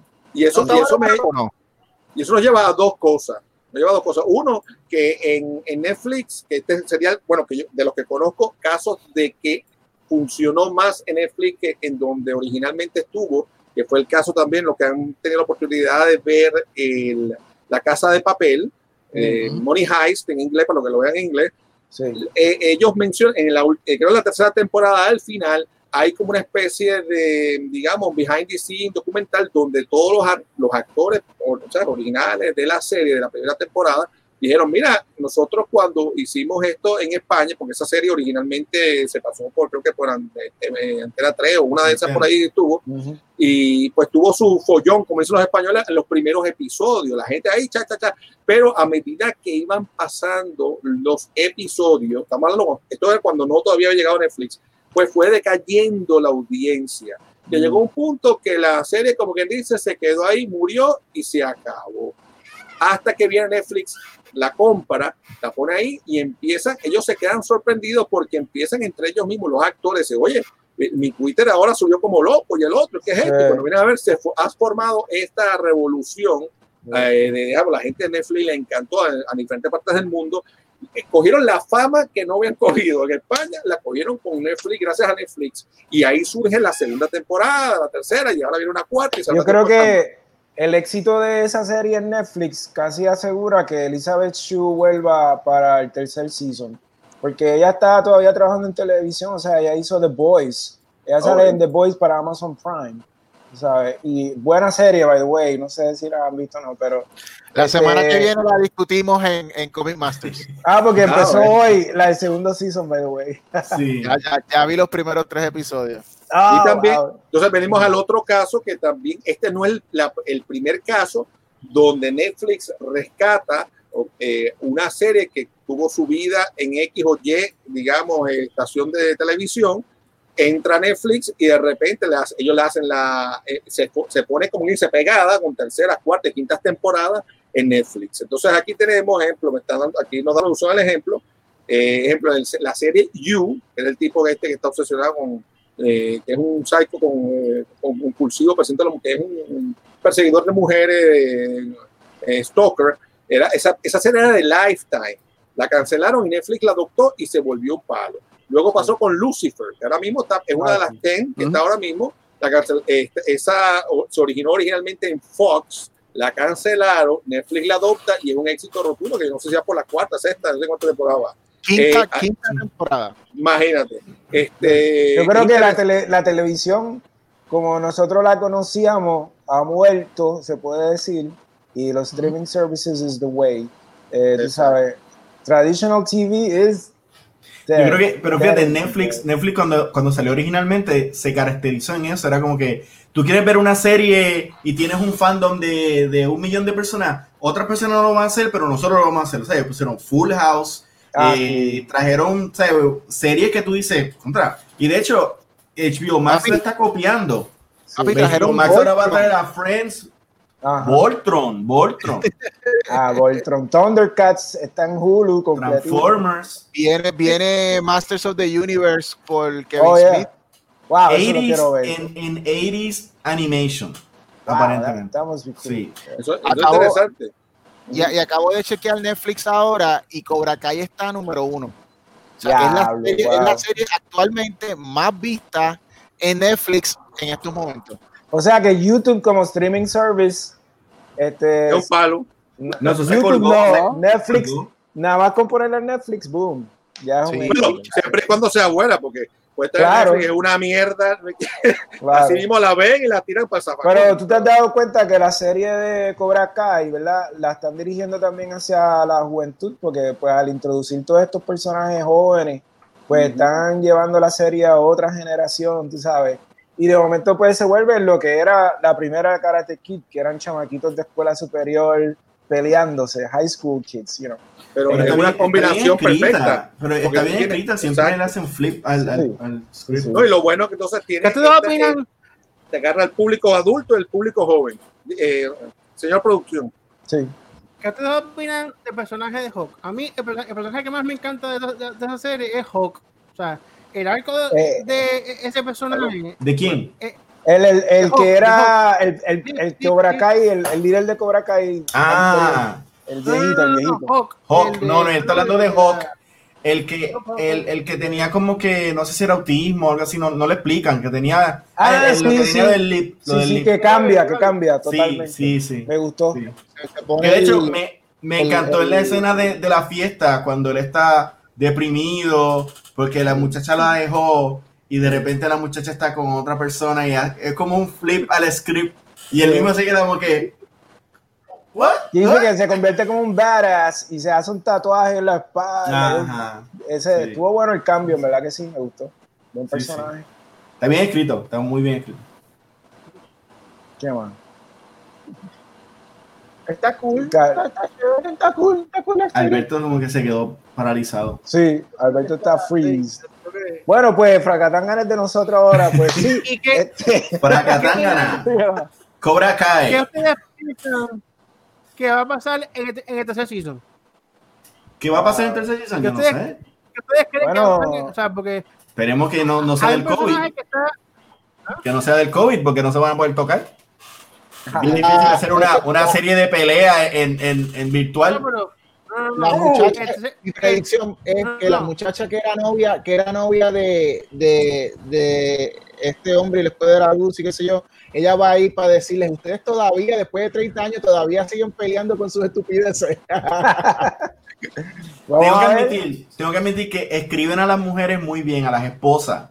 Ajá, Porque Ángel, tú sabes de esto y yo creo que Francisco tú también. Es más, Sí. creo que todo. sí. Que uno puede tener una, una rivalidad o qué sé yo con alguien eh, en, en nada, en el ambiente de arte o en el ambiente de, de lo que sea. Y de repente vienen las novias o vienen las esposas, se vienen como que, ¿qué ustedes hacen? O sea, dejen de esas changuerías o whatever. O sea, eso fue increíble que, que- que- que hu- hubiera ese flip de script cuando se encuentran en, en la casa de, de, de la Russo y van a pelear de una forma bien, tú sabes, potente. De repente la mujer los, los, los convierte en niños de 5 años Exacto. que no saben compartir con sus juguetes. Ajá. O sea, eh, eh, está muy bien escrita.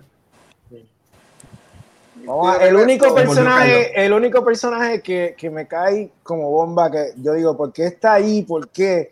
Es el, el, el que era el líder de Cobra Kai antes de, de William Sapka, el viejito.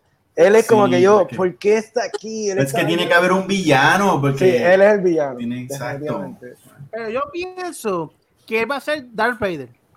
Entonces Ah, van a sí. traer a van a traer a, a Terry Silver, el malo de, de Karate Kid De la 3. tres.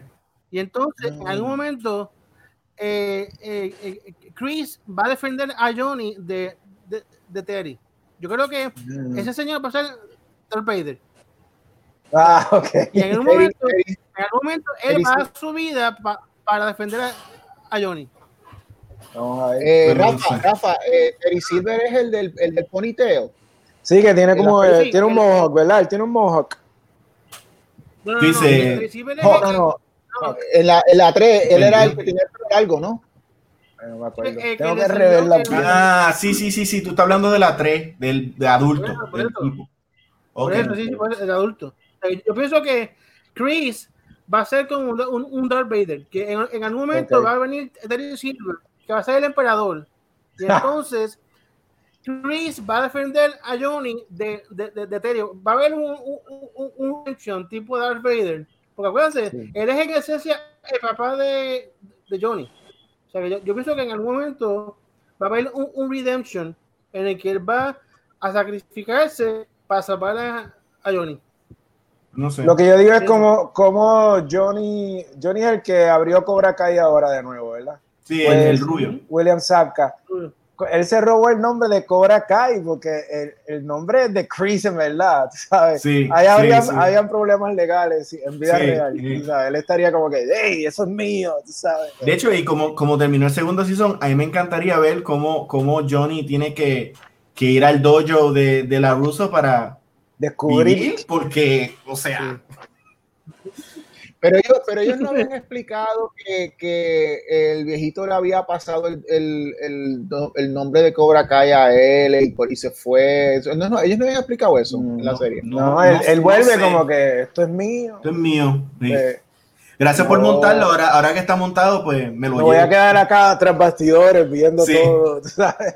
Y de vez en cuando meto la mano y daño todo. Lo que- Voy a asustar a menores de edad Pero y a, te- a- a algo. tenerlos estudiando a las 3 de la mañana sin que tú lo por lo sepas. menos, por lo menos en las leyes de trademark, si tú no usas una marca por 10 años, la marca pasa a, a dominio público. Por lo tanto, Ah, ok. si Cobra Kai desapareció por 30 años, pues es posible que él vuelva a abrir Cobra Kai sin tener que pedirle los derechos de- del nombre a, a Chris.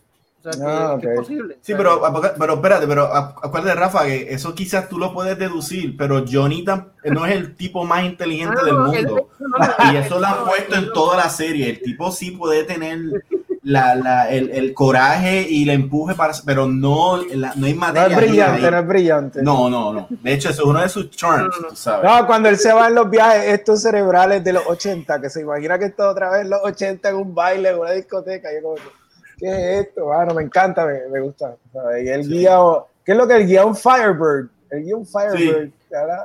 Pero no creo, yo, yo a veces me identifico con él, especialmente con lo de la música, que, que le- en, en la escena uno dice, este, ¿qué es eso? Y dice Guns N' Roses y el chamaco, ¿qué? You know, what? Les How pregunto, dare you? les- les pregunto, eh, el, el muchacho que después de eh, la pelea que hubo del mall, que al final del, eh, eh, pues uno de ellos tuvo un accidente, ¿usted cree que sobrevivió a eso? No, no, no fue en el mall. Eso no fue en la escuela. No, En la escuela, la escuela, perdón, en la la escuela. escuela. Sí. Sí. Va a sobrevivir. Yo pienso la eh, Elizabeth Chu, que es cirujana, dicho sea de paso, pensé que Ali es, es- es- es cirujana. Ah, Ella va a verdad, venir- mira. Mm, ella va a venir a- a- a- a- Oh, a- wow. Oye, sí, esa es buena. Yo creo Sí, que van a hacer. y para mí como- se va- esto- estos dos se van a juntar juntos. Ah. Van a dar Ah. Sería, Yo creo que estos dos van a pelear contra Chris en algún se- momento. sería bueno si, si el personaje de Elizabeth Chu pues, se reenamora de Johnny. Eso, eso estaría. Estaría, yo creo que se van por ahí, Chillería, porque ya la. Russo está casado, la Russo está Sí. casado. O chillería, chillería. Pero fíjate, cuando él se, cuando le pasó el accidente, para no dar spoilers, definitivamente yo pensé, bueno, e- está difícil hacer esto, pero o sea, no van a tener un tercer season con unas consecuencias dramáticas en que el personaje no pueda caminar. O sea, e- esta no es la dirección que va esta serie. Ya. So, yo pensé, yo pensé que pues, lo van a salvar de alguna forma. A lo mejor hacen como Bruce Lee, que se concentró tanto que se cubró la espalda, que se le rompieron. De ¿sabes? hecho, de hecho, a mí me gustó mucho en el- en el primer season, eh, cuando el nene le dan en la pierna, que, que la, Ah. la Russo va a hacer la escena Ah, esta. así, en la cosa esta. Y entonces él dice, ¿qué tú haces? Y dice, I'm calling you a medic. Porque esto no va a funcionar. Si tú Sí. te pones a pensar en las películas de los 80, es como que mágicamente, eh, tú sabes, Miyagi hace esto y locura. Bueno, yo, yo lo que pienso es que como, como ahora todos somos adultos, pues eso es un momento de adulto que vas a coger de tonto al, al, al- al menor para, para que él crea y, y- y, tú sabes, pueda hacer la pelea, pero Ya, yo no creo que Miyagi tenía poderes o él sabía que tenía poderes, tú sabes. tú sabes. Bueno, está el chi. El chi es la- el poder ese de, de las artes marciales, tú sabes. Sí, porque So, es el balance. balance el balance, sí. Bueno, lo que hacemos Tai Chi, pero lo que pasa es que eso es karate. Que acuérdate, ah, yo tú hago- haces tai chi. yo, yo hago uno, yo, yo hago Tai Chi Kung Fu. El, el Tai Chi es un, es un Kung Fu, es la base de Kung Fu. Bueno, el Kung Fu es la base. El Tai Ya. Chi es el mismo Kung Fu, estás haciendo los movimientos, pero de una manera más suave. Y la idea del Tai Chi es eh, que son que tú tienes bloqueos energéticos. Cuando, la cuando energía. tienes un dolor, una enfermedad, es bloqueo energético, la, la energía no está fluyendo como debe funcionar. El yin y el yang. O sea, el yin y el yang. Ese es Lo de positivo y lo negativo. Eh, eh, eso de la unión, en realidad, yo creo que al final, eh, esto es como lo, yo lo veo como los Jedi y los Sith. Eh, Ajá. la Russo es Jedi y Johnny es Sith y, y- y tienen que llegar a ese, a ese, a ese balance entre no seas un bully, pero no seas un tonto. tú Pero igual que Kylo, igual que Kylo, pues Johnny tiene posibilidades de cambiar de bando del lado oscuro a, a- a la Y, fuerza. y, y, y la Russo puede ser malo también, eh, ¿sabes? Ya, Él fue un bully en los primeros episodios. Y ya saben que, y ya saben que esta conversación se está cayendo cuando empezamos a hacer las metáforas de Star Wars. Es como que- Sí, Pero es están ahí. en la noche. Star Wars es está en todo. Star sí. Wars está en Sí, todo. sí, está en Sí, todo. Bueno, lo que Si pasa yo es que dije esta- Star Wars y trajeron a Kylo Ren, ya alguien habla de Jar Jar y esto se acabó. Lo que, que fíjate, ese sería un buen tema para ustedes, si quieren allá o acá, es la metafísica, la, la metafísica que está envuelta, que está en la serie de Star Wars, que básicamente son principios de metafísica disfrazados eh, en el guion. Ficción, ¿no? Que eso, Claro, eso, claro. lo que esto es metafísica, pues entiende muy bien Star Wars, lo que está en la, la- pero le- les invito, hay que buscar a alguien que sepa de metafísica bien y que sea instructor, poder tratar de conseguirlo y que también haya visto la serie para que pueda decirnos cómo que se trabaja, porque está trabajando la fuerza, lo que es la fuerza. La, productor, la nota, nota para el próximo programa. Ahí tiene metafísica y Star Wars. Pues bueno, muchísimo, eh, lo- lo- ya el tiempo ya nos pasamos hace rato. Como Sí. siempre, ya ese- ese, eh, le, le voy a dejar jalar la oreja al productor, pero bueno, Una edición Pero- especial. Edición Sí. especial. vuelvo a darle las gracias a todos ustedes, a los que están todavía conectados y los que se desconectaron, los que estuvieron en el programa hoy. Eh, gracias por compartir con nosotros y llevar esta información y pasar un trato ameno para que nos oyen y nos ven. Eh, no hay fraca agenda por ahora, porque como no hay cine, no hay convenciones, todo está cerrado, pero, no sé, pero eso sí, los invito a que no se pierdan este miércoles que viene, señores, el 9 de septiembre, Yeah. Comic Masters, Comic con Masters. Ángel y Juan. ¡woo! Los ver. El martes, los esperamos. Ok, ya saben. Rafael. Gracias a todos los que estuvieron con nosotros. Nosotros nos despedimos por el día de hoy. Gracias a Juan Lape, a Ángel Fuente, a Arturo Pietre, a Paola, a Jorge Altares, a Manuel Pagán Colón y a todos los que nos acompañaron en este programa especial. Eh, eh, Jorge Altares eh, nos, pide, nos, pide, nos pide perdón que se, tuvo, se quedó sin batería, por eso no lo vemos más allí. y bueno, gracias a todos por acompañarnos una vez más en este programa. Nos vemos el próximo viernes. Y recuerden, el miércoles van a los chicos allá en Comic Master y nosotros en Fracatanga todos los viernes. Así que, así que nos vemos en la misma Batifracatanga ahora, en, en el mismo Star Wars Channel. y así que, ah, eh, así que nos vamos y un programa más de Fracatangana.